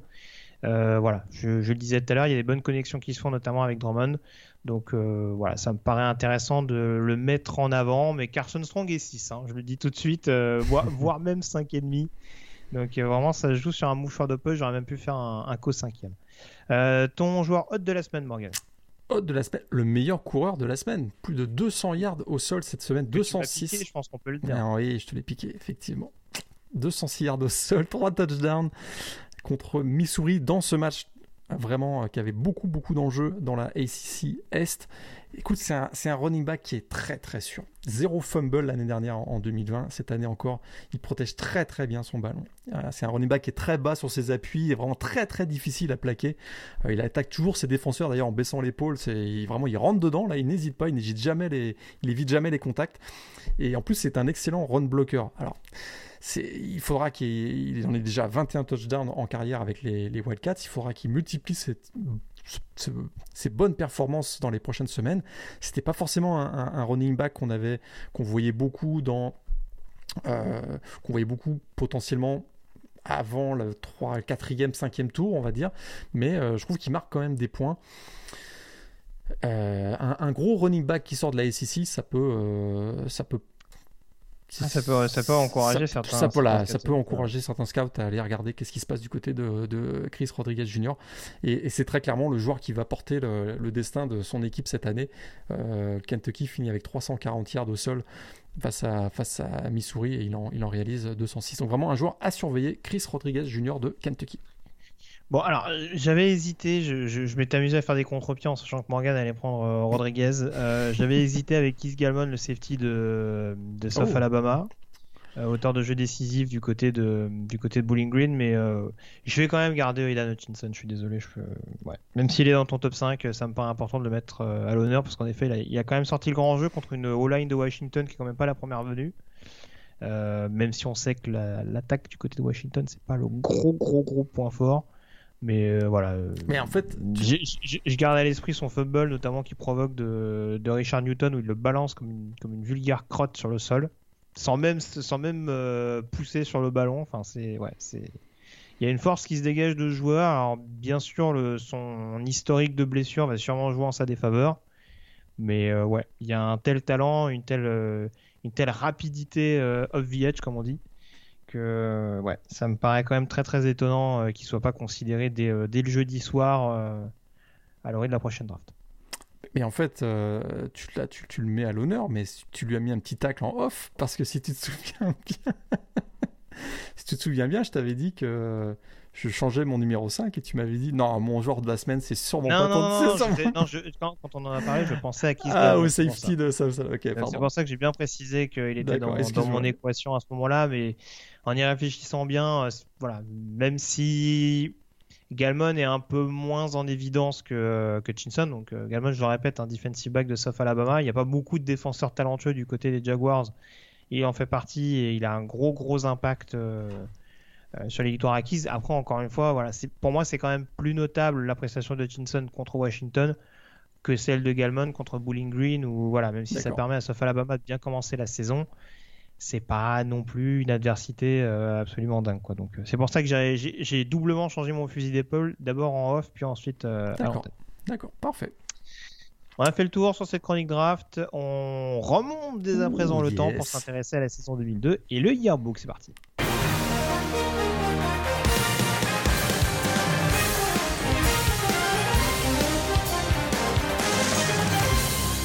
Le yearbook donc consacré à la saison 2002, on avait quitté Morgan l'univers du college football vintage avec euh, le titre euh, logiquement acquis par les Miami Hurricanes pour la première saison de Larry Coker. C'est donc pas une surprise si Miami trône à la première place du top 25 lors de la pré-saison et ce devant Oklahoma, devant Florida State, devant Texas de nouveau hein, euh, dans le top 5 et également devant euh, Tennessee, euh, du coup, on va quand même parler d'une équipe, euh, de l'équipe qui va être sacrée au bout du compte et qui va mettre à mal justement Miami, hein, parce que Miami en l'occurrence va continuer sur sa bonne série. Avant le début de la saison, il me semble qu'ils étaient à 22 victoires de suite.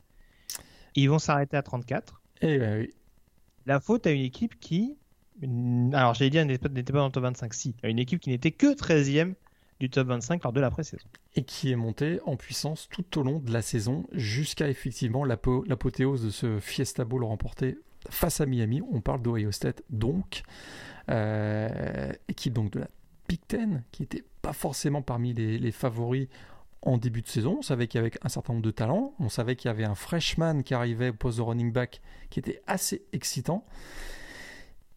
Qui va avoir une, la suite, une suite de carrière plutôt euh, mouvementée, on, va dire, mais qui aura quand même joué un rôle essentiel pendant cette euh, saison 2002, c'est Maurice Claret, le running back, et qui va, euh, va d'ailleurs être plutôt étincelant dans cette fameuse finale nationale de, contre, du Fiesta Bowl remporté face à Miami. On en parlera peut-être tout à l'heure hmm, avec une certaine controverse, mais on a vu effectivement aussi un Craig Kenzel qui a été euh, au poste de, quarterback, plutôt un game manager, mais qui l'a très très bien fait tout au long de la saison. Et, Ohio State a fait partie de ces équipes. Euh, nombreuses équipes invaincues d'ailleurs en novembre, et un petit peu moins nombreuses euh, à partir d'un week-end qui a été ravageur pour certaines d'entre elles. Ouais, juste pour contextualiser, parce que tu parles à raison de, de Krenzel et de, et de Claret en attaque, hein, qui ont été deux playmakers constants tout au long de la saison. Ce qui est notable aussi avec cette équipe d'Ohio State, euh, et c'est très symptomatique de l'époque, il y a six matchs où ils concèdent moins de 10 points. Et c'est aussi la patte du coordinateur de, défensif de l'époque, qui est un certain Marc D'Antonio, exact. Euh, qui a coaché jusqu'à il n'y a pas si longtemps que ça du côté de, du côté de Michigan State. Donc euh, vraiment euh, les, prémices, on va dire, hein, c'est que sa deuxième saison en tant que coordinateur défensif, c'est que la deuxième saison d'ailleurs de Jim Tressel en tant que coach de Ohio State, hein, faut le rappeler, hein, pour, mhm. un, pour un technicien qui était du côté de, de Youngstown State pendant une bonne partie des années 90. Euh, le saut pouvait paraître assez vertigineux, il n'en a rien été.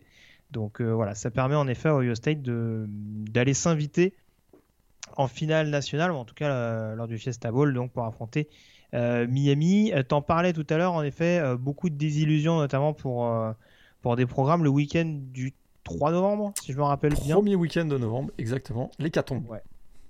Il y, a, il y a quoi? Il y a quatre équipes notamment qui sont en tapis? Trois, bah, Je crois que c'est trois équipes ce, week- ce week-end-là. J'avais noté NC State aussi de mon côté. Ah, il me semblait que c'était le, week-end suivant, NC State. Mais effectivement, il y avait Virginia qui était numéro 3 du pays.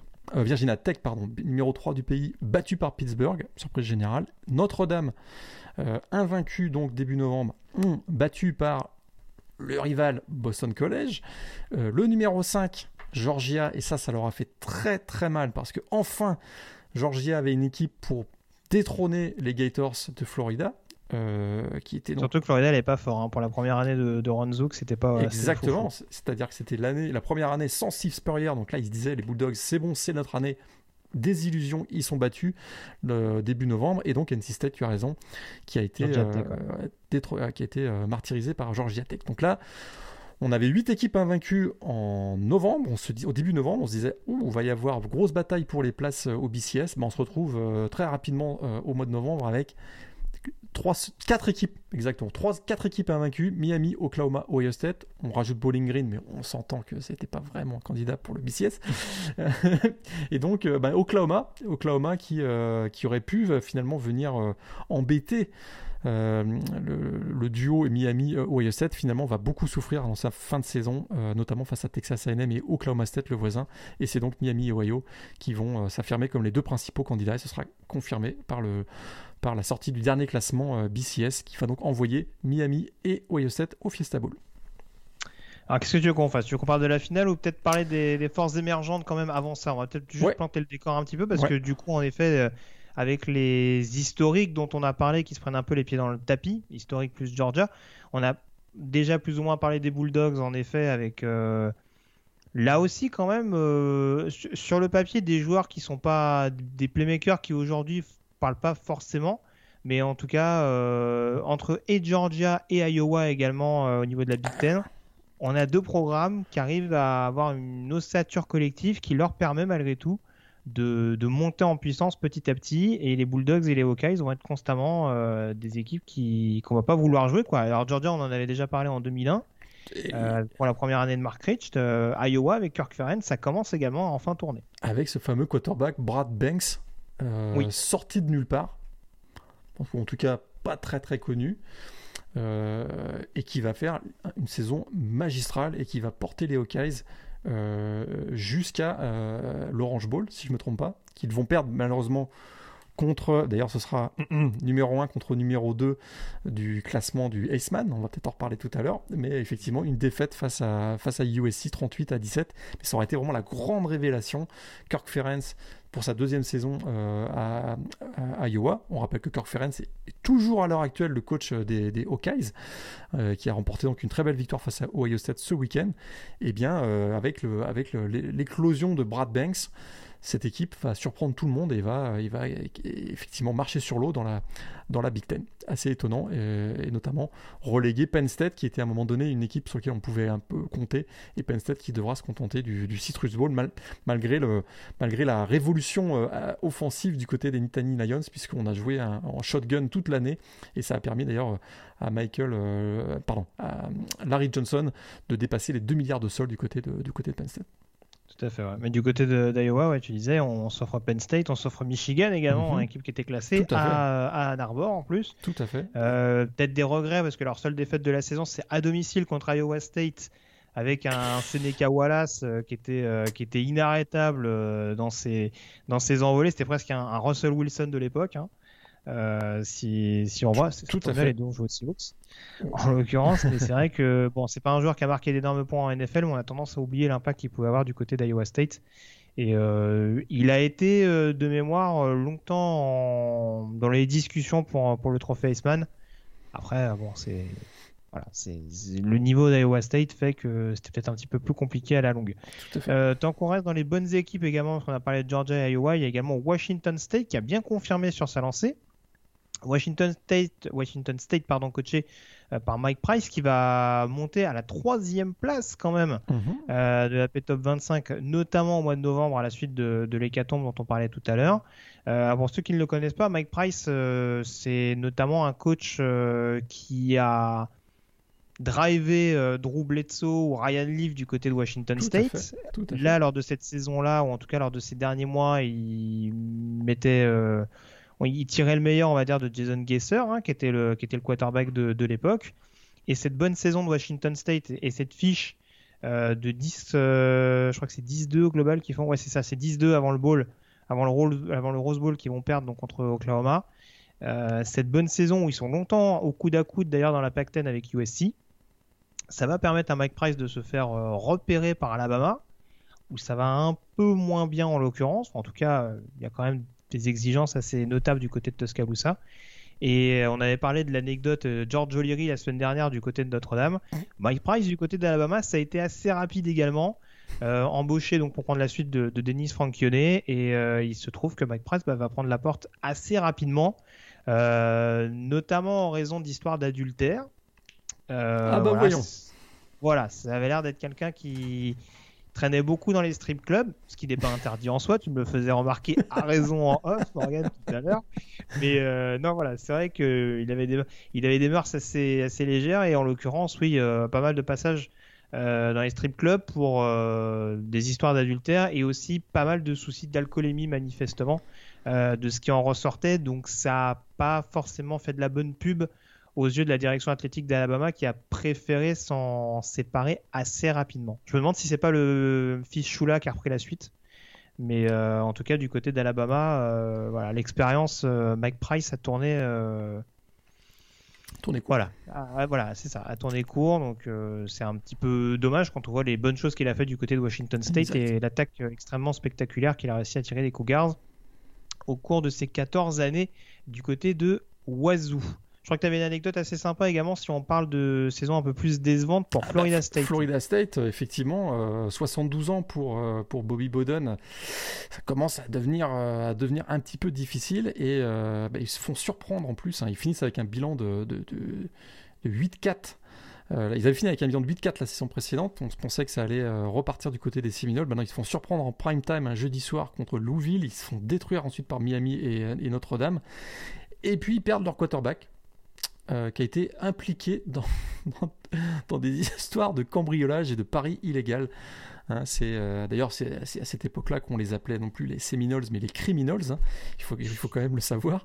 Et il se fait remplacer donc par euh, Chris Rix. Alors Chris Rix, lui, c'est assez drôle aussi parce que Chris Rix, euh, le, donc le, le, quarterback backup de Florida State, il a une très belle occasion de briller lors du Sugar Bowl. Mais tu sais quoi? Quelques jours avant le Sugar Bowl, il oublie de se réveiller et il rate un examen très important à la fac de Florida State. Il ne jouera donc pas le Sugar Bowl. J'ai connu Bobby Boden plus exigeant quand même. Tu, as raison. tu as raison. Mais il semblerait qu'il euh, il était en tout cas intransigeant avec euh, l'horaire pour notre ami euh, Chris Rix. Alors 2002, c'est aussi une saison importante. C'est l'arrivée du 12e match de saison régulière au calendrier. Il y a une grosse controverse à l'époque, déjà, toujours des controverses un, peu, toujours les mêmes choses, c'est qu'on entend encore aujourd'hui, trop de matchs, euh, mais puisqu'on rajoute un match, pourquoi on fait pas des playoffs, etc. etc. Donc c'était à peu près euh, la même chose, mais en tout cas c'était la première fois hein, qu'on démarrait une saison aussitôt euh, au niveau du college football, puisque le premier match était le 22 août. Alors aujourd'hui on a l'habitude, mais en 2002 c'était c'était une première. Tout à fait. C'est un peu, pas dans l'actu, hein, vu qu'on a rajouté un match également en NFL cette année. Euh, des... Juste deux petites anecdotes euh, assez rapidement, avant d'enchaîner euh, sur la finale et sur la draft. la première, elle concerne le match entre Marshall et Miami, qui était un peu le duel suprême de division dans la MAC Est. Match qui opposait quand même sur le papier Byron Leftwich à Ben Roethlisberger, hein, pour contextualiser un petit peu à l'époque. Mhm. Euh, même s'il me semble que Leftwich traînait des petits problèmes de blessure, je vais pas dire de bêtises, mais euh, en tout cas victoire euh, sur le tard de Marshall alors que Miami semblait avoir les choses en main. Et rencontre qui a été émaillée notamment par des incidents après la fin de la rencontre, puisque en l'occurrence, voilà, le, public de Marshall a, envahi, le terrain comme ça arrive très très souvent pour lorsque lorsque l'équipe à domicile s'impose. Et manifestement, le coach assistant, le coordinateur défensif de Miami, John Wofford à l'époque n'avait pas trop apprécié cet excès d'enthousiasme et avait collé une baigne à un, supporter de Marshall euh, pour finir arrêté sur le terrain. Euh, voilà, scène assez euh, surréaliste, signe de la tension intense du moment et de la rivalité entre entre le Wandering Herd et les Red Hawks. pour, on parlait des bonnes équipes également on va en profiter pour faire une petite passerelle avec le S-Man Trophy. Euh, le redressement du SC, hein, on a dit, qui a dominé Washington State dans la Pac-10, qui a battu Iowa, euh, notamment lors du. C'était Sugar Bowl, Orange Bowl Non, l'Orange Bowl. Orange Bowl, euh, et donc, USC, donc, il confirme son retour au tout premier plan pour la deuxième année de, de Pete Carroll aux commandes, avec notamment Iceman Trophy à son bord le quarterback des Trojans, Carson Palmer, qui a été, bah, qui a été très bon tout au long de la saison, mais surtout qui est vraiment monté en puissance jusqu'à l'apothéose d'un formidable match euh, réussi face à Notre-Dame lors de la dernière semaine. Très clairement, cette performance a été euh, déterminante. On sait que souvent, il y a un biais de, récence, comme on dit, c'est-à-dire que euh, bah, les bonnes performances récentes sont plutôt favorables au moment du vote, et c'est exactement ce qui s'est passé pour, Carson Palmer qui réussit un très très gros match face à Notre-Dame en dernière semaine. Et du coup, eh bien, on se retrouve encore. Qu'est-ce que veux-tu? Des scandales Encore Encore Larry Johnson, le, running back de Penn State, dépasse 2 milliards au sol. Il établit un nouveau record NCA avec 8,3 yards par course. Le S-Man doit lui revenir. Mais voilà, on lui reproche de ne pas avoir dépassé les 100 yards au sol lors des trois défaites des Nittany Lions. Et du coup, oh, c'est Carson Palmer qui récolte la palme et qui termine euh, premier du vote. D'ailleurs, même pas devant Larry Johnson, devant Brad Banks, on en parlait tout à l'heure, le quarterback mm. de Iowa. Larry Johnson finit troisième. Et puis derrière, on a Willis McGahee qui joue toujours le running back, qui joue toujours du côté de Miami. Et euh, d'ailleurs, il sera devant son coéquipier Ken Dorsey, le quarterback des Hurricanes. Deux joueurs qu'on va donc retrouver lors de cette fameuse finale euh, du Fiesta Bowl pour affronter donc euh, Ohio State.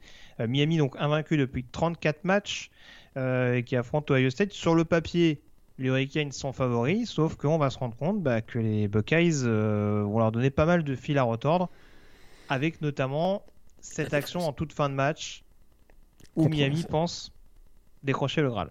Tout à fait. Alors ça, commence bien pour Miami. Hein. Il touchdown d'entrée de Ken Dorsey, puis derrière Ken Dorsey, quarterback, va être vraiment sous pression toute la rencontre face à la solide défense euh, des Buckeyes. Euh, Miami réussit d'ailleurs euh, à revenir à 17-17, si je ne me trompe pas, sur un field goal en toute fin de match, qui envoie le match en prolongation. alors la prolongation, qu'est-ce qu'on doit dire? Écoute, d'abord, il y a eu un, touchdown de, chaque côté, donc on se retrouve à 24 partout. Puis, euh, il y a eu un drive super, super controversé. Euh, les Buckeyes récupèrent la possession du ballon, on est à 24 partout. Il y a une première conversion sur un quatrième down euh, de Craig Kenzel. Pas de controverse là-dessus. Mais derrière, il y, a, écoute, il y a une DPI qui est hmm, ultra controversée. Une DPI dont passe interférence défensive. Pardon, pardon, pardon. Et euh, avec effectivement un, le defensive back Glenn Sharp. Il le touche à peine. Moi, je sais pas.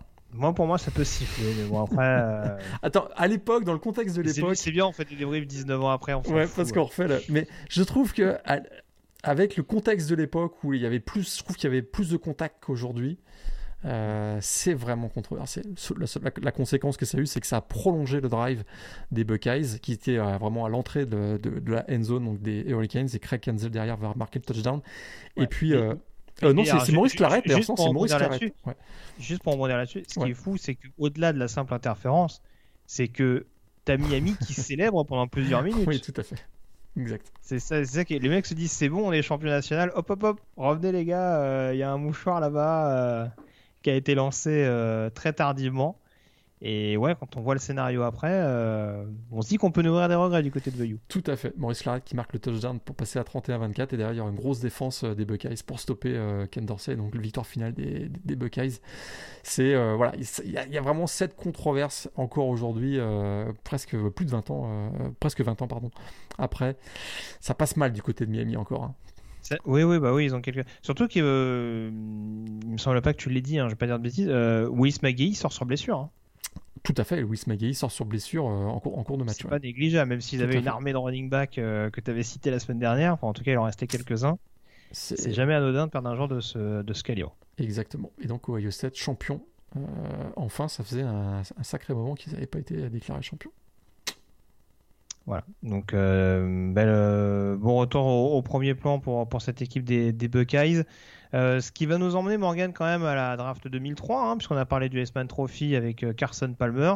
Une draft 2003 dont Palmer sera la tête de gondole. Tête de gondole et une draft. Euh, écoute, j'ai été sévère la semaine dernière, mais je, je trouve pas encore. oh non. bah, écoute, 11 Pro Bowlers, donc ça fait 1 sur 3, 1 sur, 3 à peu près. Bon, un Hall of Famer, bon, on s'entend que plus on va avancer dans les yearbooks, moins il y aura de Hall of Famer. Puis ça, bah prend, un, petit, ça prend un petit peu de temps quand même avant d'être éligible et élu, donc on est bien d'accord. Mais mais tu regardes, euh, c'est pas, c'est pas, c'est pas transcendant. La, la cuvée de quarterback, elle est. Carson Palmer. fascinante. Carson Palmer, numéro 1. Coup de belle carrière. Ouais. Belle carrière avec les Bengals. On peut, dire ce qu'on veut. Euh, mais derrière, bon, je veux bien Byron Letwich très bon coordinateur offensif, il paraît. ah, C'était pas un mauvais joueur en NFL en soi, mais il, joueur, tout à fait. Il, est, il est arrivé, il est arrivé euh, encore une fois dans un. enfin, il n'était pas dans un super état de forme déjà quand il arrivait en NFL. Et en effet, oui, après, c'est peut-être pas un joueur qui avait une grosse, grosse exigence. Euh, il me semble qu'il avait quelques petits soucis de surpoids en fonction de de sa carrière. Rotlisberger a l'air de s'en accommoder. Oui, oui, mais bon, c'est peut-être pas le même gabarit non plus. Et c'est vrai qu'en l'occurrence, il me semble qu'il est drafté l'année d'avant. Euh, il a longtemps été en concurrence aux Jaguars avec David Garrard. Tout à fait. Euh, qui a été drafté beaucoup plus bas, mais qui, on l'a vu en NFL, avait quand même un talent euh, peut-être supérieur. Ouais. Euh, mais là, encore ces deux-là, bon, sont. Ah voilà. Alors là derrière, là, derrière, ça, derrière, ça devient, ça devient compliqué parce que parce que Baltimore sélectionne Kyle Boller. Bonne saison avec California. Ah, on, est, on, est, dans la belle époque des Golden Bears. Il y a un quarterback de California qui va sortir deux ans plus tard. On dira après, oh là là, quel joueur. oui, oui, d'accord, d'accord. Le suivant, tu vas me dire qu'il a joué un Super Bowl, mais ça n'a pas été non plus euh, Grossman, Chicago Bears. C'est vrai que je t'avoue qu'en regardant la saison 2002 de Florida, alors, je vais pas dire que c'est un choix par défaut, mais ouais, tu te demandes quand même si c'est pas un choix parce que les Bears avaient besoin d'un QB. Rex Grossman, on l'a vu à Florida, il était capable de prendre feu. Encore une fois, on l'a dit, hein, avec Spurrier, les Gators euh, enfilaient euh, des, wagons de points. Mhm. Mais en 2002, tu vois quand même qu'il y a déjà beaucoup plus de déchets dans le domaine aérien. Exact. Il y a des matchs à 2-3 interceptions quand même. Ouais. d'un côté, Chicago était, ouais, tout à fait. Chicago était à la recherche d'un quarterback. Ils auraient pu prendre euh, Dave Ragonet que, que, que, les, que, les, Texans vont choisir un peu plus tard. de Louis. Ou Chris Sims. Chris Sims, c'est mauvais, mauvais non parce que j'espère que ce sera un très bon coordinateur offensif. Ah, peut-être. Et oui, Chris Sims, troisième tour. Euh... Ça... Bon. Alors, Chris, j'ai vu cette stat passer. Euh, je crois que il dit la stat c'était alors c'était 0 TD, 17 interceptions contre des équipes classées pendant sa carrière à Texas. Ah bah J'ai vu un truc ah, ça, c'est beau ça. Attends, ça je note parce qu'il va falloir que j'aille chercher. Je suis, je suis, pas sûr des stats exactes, mais j'ai vu ce truc passer, je me suis dit mais c'est dingue. parce qu'on rappelle qu'à l'année d'avant, il perd sa place entre euh, Major Applewhite. Enfin, il laisse sa place à Major Applewhite après un début de saison compliqué. C'est fabuleux cette stat. Euh, cette stat, elle est fabuleuse. Dans, un match d'ailleurs contre Oklahoma où il finit avec 4 interceptions, il refait un match pourri contre les Sooners en 2002 d'ailleurs, lors de la défaite euh, de nouveau euh, de Texas dans le, dans le Red River Showdown. Et pourtant, il y a quand même une équipe qui se dit Eh, dis donc, au troisième tour, ça peut être une affaire. Ils ont confondu. Ils ont vu Sims, ils ont cru que c'était Phil Sims. c'est pas beau. Et Seneca Wallace, dont je parlais tout à l'heure, quatrième tour aux Seahawks. Exact. Exact. Lui, à la limite, il va avoir une petite carrière de backup quand même voilà, je bon. pas. après, oui, des, des backups, t'en as beaucoup. Brian Saint-Pierre de Boston College, qu'est-ce que t'en pensais Qui finit au cinquième tour aux Steelers également?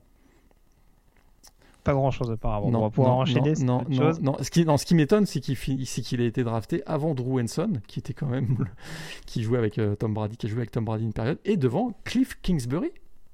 Ah Drafté au septième tour quarterback de Texas Tech, drafté magnifiquement par les Patriots de la Nouvelle-Angleterre.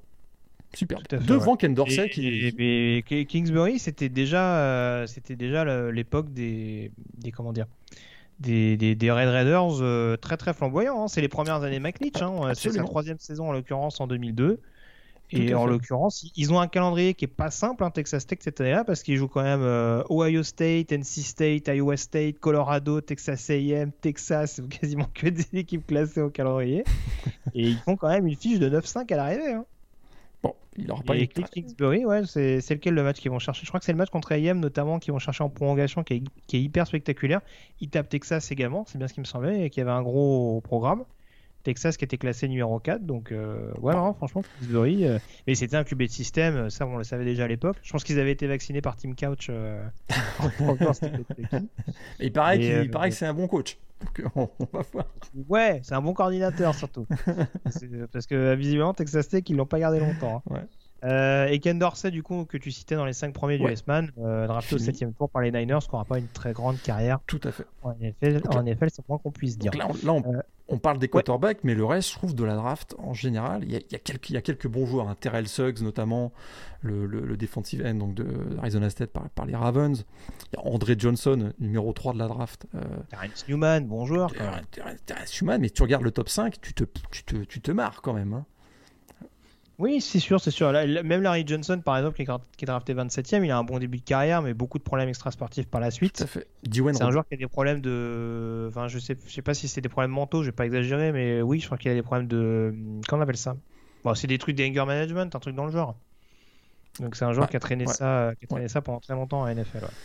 Et donc, euh, Dwayne Robertson, le défensif tackle de Kentucky, euh, les fans des Jets s'en souviennent encore, je pense quatrième joueur choisi, ça, ça, ça c'est ça, c'est con quoi. C'est con surtout qu'il y avait, y avait du beau monde derrière. Ils auraient pu prendre Kevin Williams notamment, qui a été un bon défensif tackle du côté des Vikings, l'ancien de Oklahoma State. Ils sont passés à côté de Terrell Suggs, j'en parlais tout à l'heure. Et puis, euh, bah, il faut attendre le choix numéro 16 pour voir les Steelers choisir un certain. Un certain Troy Polamalu, en effet, euh, le safety du USC qui va atterrir aux Steelers. Et ça, c'est quand même la bonne pioche parce que ben, c'est le fameux seul Hall of Famer dont je parlais tout à l'heure de cette draft 2003. Euh, je suis un peu je suis un peu vache parce qu'il y a quand même des bons joueurs avec Willis McGahee, qui a fait une bonne carrière du côté des Bills, choisi au premier tour aussi. Larry Johnson du côté de, Kansas City. On a euh, Nadi Asamuga, le, cornerback qui a été pro bowler aussi avec les, avec les Raiders. Puis après, au deuxième tour, troisième tour, il y a des joueurs quand même assez intéressants, notamment, surtout en défense, je trouve. Euh, on a notamment Rachid Matisse, le cornerback du côté de Jacksonville. Angie Anderson, le linebacker de Maryland du côté de Minnesota. En attaque, on a Anquan Boldin, quand même, drafté au deuxième tour seulement, le receveur de Florida State par les Arizona Cardinals, qui aura quand même une très très grosse, très très grosse carrière. Et puis il y a Jason Witten, le Titan, qui a joué très longtemps du côté de, du côté de Dallas aussi, qui a été drafté au troisième tour. Ouais, ouais, tout à fait. Par contre, ce qui est fou, c'est de se dire qu'un aussi Humaniora, par exemple, de Troy est drafté au deuxième tour. Quand tu vois la classe de pass rusher, euh, parce que premier tour, tu as quand même Ty Warren aux Patriots. Bon, pas non plus. Euh, Michael Haynes aux Bears, Jerome McDougall de Miami aux Eagles, euh, Tyron Brayton aux Raiders. Bon, c'est pas non plus des joueurs. Chris Kelsey éventuellement aux Bills, qui était, qui était quand même pas mal dans la rotation, mais ouais, c'est bon il y a des classes comme ça mais ouais euh, corner en effet tu disais il y, a, quand même des joueurs assez intéressants hein. Tillman au deuxième tour ah euh, Matisse Asante Samuel troisième tour c'est vrai que c'est quand même euh, il y avait de quoi faire en tout cas mais on a déjà vu des meilleures classes c'est vrai. Tu parlais de Matisse il y a Robert quand même qui sort au cinquième tour en provenance d'Alabama et AM oui oui bonne pioche. il a eu une belle carrière également du côté des, des Colts. Et puis j'essaie de voir rapidement également d'autres bonnes pioches éventuelles. C'est quand même une draft où est sélectionné David Tyree receveur de Syracuse aux Giants. Alors, il n'a pas eu une carrière fabuleuse non plus, même s'il a fait un Pro Bowl. De qui tu parles, Ah oui, c'est vrai que toi, es... David Terry, donc euh, avec le, le, helmet catch. Je vois pas, je vois pas du tout de qui tu parles. Face aux Patriots, donc au Super Bowl 42, euh, voilà. Après, euh, ça a été sur une courte période, mais en tout cas, joueur assez notable. Et puis dans les joueurs non draftés, ah bah je vais enchaîner après. Ah. Tony Romo et Antonio Gates quand même. Quand même, et voilà, ce que j'allais dire. Tony Romo d'Eastern Illinois et Antonio Gates de Kent State. On devrait d'ailleurs faire une petite séquence undrafted parce que des fois, il y a plus de trucs à dire sur les undrafted que sur les joueurs draftés. C'est vrai que cette semaine là, et c'est euh, indiscutablement euh, Tony Romo et Antonio Gates, bah voilà, des joueurs euh, qui ont eu de fantastiques carrières du côté de la NFL. Tout à fait. Voilà, puis on aura pu en, citer d'autres. Hein. Là, j'ai cité des Pro Bowlers, mais Kellen Jenkins aux Packers en provenance de Central Michigan, Fred Jackson à Buffalo en provenance de l'université de Coe. Oui, je la connaissais pas celle-là, de, de Co, de Co. Euh, dans l'état de l'Iowa. J'avoue, je, ne connaissais pas cette fac. Donc euh, voilà. Mais ce qui est notable quand même, pardon, au début des années 2000, euh, Kent State, ils avaient donc et James Harrison et Antonio Gates hein, pour placer un petit peu le, pour planter un peu le décor. Voilà ce qu'on pouvait dire en tout cas de ce yearbook de la saison 2002. On passe dès à présent à la preview de la troisième semaine.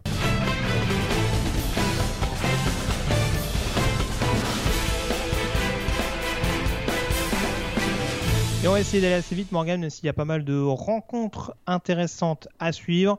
Euh, on va commencer forcément par un petit Florida-Alabama. On a cité tout à l'heure les impératifs des Gators, notamment offensivement, de trouver un quarterback. Est-ce que malgré tout, cette défense, pour toi, a de quoi freiner l'attaque du Crimson Tide? Non. c'est rapide comme Mais ce qui est intéressant, c'est qu'on voit qu'ils ont, des deux playmakers au poste de quarterback. Si ça va pas pour l'un, ça pourrait aller mieux avec l'autre. Mais je, je, vois pas le, je vois pas le volume de playmakers dans cette équipe, que ce soit en attaque ou en défense, capable de ralentir euh, Alabama. Euh, ce sera quand même un gros défi pour Alabama. On voit que euh, Nick Saban est pas très content. plusieurs fois dans les médias cette semaine, il a indiqué qu'il n'était pas très satisfait de son équipe, de la, de l'intensité même des, des, entraînements actuellement du Crimson Tide. Peut-être, est-ce que ça traduit une réelle inquiétude ou c'est simplement pour euh, s'assurer que tout le monde reste euh, à 100% avant ce match face à, face à Florida? Je, le match a lieu à Gainesville, si je ne me trompe pas, au Swamp. Mhm. Ça peut quand même jouer euh, aussi. la grosse ambiance du côté de, de Florida. Je je vois pas Florida battre Alabama dans ce match. Bah, moi, j'avoue, ce qui me fait un peu peur, malgré tout, pour Florida, c'est le run-stop de Bama. Et c'est vrai qu'on voit beaucoup, notamment euh, les meilleurs coureurs depuis le début de la saison du côté de Florida, c'est les QB. Ouais, d'ailleurs. Ce qui n'est pas forcément hyper rassurant quand tu viens de jouer Florida Atlantique et sauf Florida. Et ouais, là je me dis contre Alabama, si, si ça passe pas, s'il y a moins de brèches pour les QB pour s'infiltrer, euh, voilà, les obliger à forcer dans le domaine aérien, je suis pas sûr que ce soit forcément une bonne chose. On a vu que ça passait verticalement pour Richardson, mais ça passait encore une fois contre des équipes euh, ah à la portée des Gators. Petite inquiétude quand même du côté d'Alabama, j'ai vu passer que Will Anderson, le pass rusher, est blessé, blessé face à Mercer. Donc ça a gardé. Euh, bah, surtout qu'ils ont perdu Christopher Allen pour la saison, on rappelle. Exactement. Donc ça va être, euh, sera pas négligeable en effet pour espérer au moins mettre un petit peu la pression sur les quarterbacks des Gators. Euh, deux autres matchs également intéressants à suivre cette semaine. Euh, Penn State qui affronte Auburn, duel d'équipes classées. Hein, euh, deux équipes donc invaincues pour l'instant. Et puis on a également un petit BYU Arizona State, BYU qui après s'être offert le scalp de Utah peut éventuellement mettre à mal un autre programme de la Pac-12 du côté de Provo. Tout à fait, ce sera un match euh, où ça risque de courir beaucoup hein. entre, les, entre ces deux équipes, euh, faut pas se mentir. Mais effectivement, euh, match qui, termine, qui, voilà, qui terminera la, la, soirée, ou qui commencera la nuit, puisque le match est à 4h du matin. Je garderai effectivement Penn State Auburn, on n'en a pas parlé, mais Bonix, ça marche pas super bien pour lui, hein, du côté d'Auburn, depuis le début de la ah, saison. c'est compliqué, ouais. le jeu au sol, en tout cas, est bien rodé. On peut, jeu au sol, J'ai dit quoi? Non, ah, non, oui, c'est ça, ouais. Le jeu au sol tourne, tourne pas mal. Après, encore une fois, c'est Akron et Alabama State au programme. Donc, voilà. C'est sûr que là, contre Penn State, il y a d'avoir un peu plus de pain sur la planche. Bah, la défense de Penn State est plutôt impressionnante depuis le début de la saison. On les avait vus très très bons face à Wisconsin. Ils ont confirmé euh, cette semaine face à Ball State. De ce que je vois de la défense et de l'intensité euh, des défenseurs du côté des Nittany Lions, je suis un peu inquiet. Malgré le bon jeu au sol de Auburn, je suis un peu inquiet pour les Tigers. Euh, ouais, donc ce match sera à 1h30 du matin sur ABC avec un bon Kobe Wooden également défensivement du côté d'Auburn, donc à surveiller ce que peuvent donner les Tigers pour tenter d'arrêter euh, l'attaque de Penn State. Euh, on a vu que Roger McCreary a fait un pick six ce week-end. le match-up contre John Dodson, ça peut être quelque chose d'assez intéressant Tout à, suivre. En l'occurrence, BYU Arizona State, il y a un duel en particulier que, tu, que tu vas suivre de près? Euh, pas forcément. Ah oui, il y a peut-être euh, Al Goyer contre le, linebacker d'Arizona State qui a été très très bon encore, je crois, cette semaine. Euh, Darien Butler, oui. qui réussit deux sacs cette semaine après avoir réussi deux interceptions la semaine dernière. Donc là, il pourrait y avoir un Darien Butler contre Tyler Al Goyer assez spectaculaire dans ce match entre donc BYU et Arizona State. Ouais, tout à fait. Et de l'autre côté, de toute façon, à mon avis, ça a beaucoup joué au sol. Et je suis impatient de voir ce que peut donner Run Stop de BYU contre les, le, duo, le trio, voire même le quatuor, parce que même, même Jaden Daniels euh, court beaucoup. Hein. je crois que c'était le meilleur coureur d'Arizona State euh, en termes de yards ce week-end. Donc euh, ça va être quelque chose d'assez intéressant à suivre à un run stop de, BYU assez actif, notamment par le biais de son linebacker Wilgar, qui a été assez précieux lors des confrontations contre Arizona et Utah.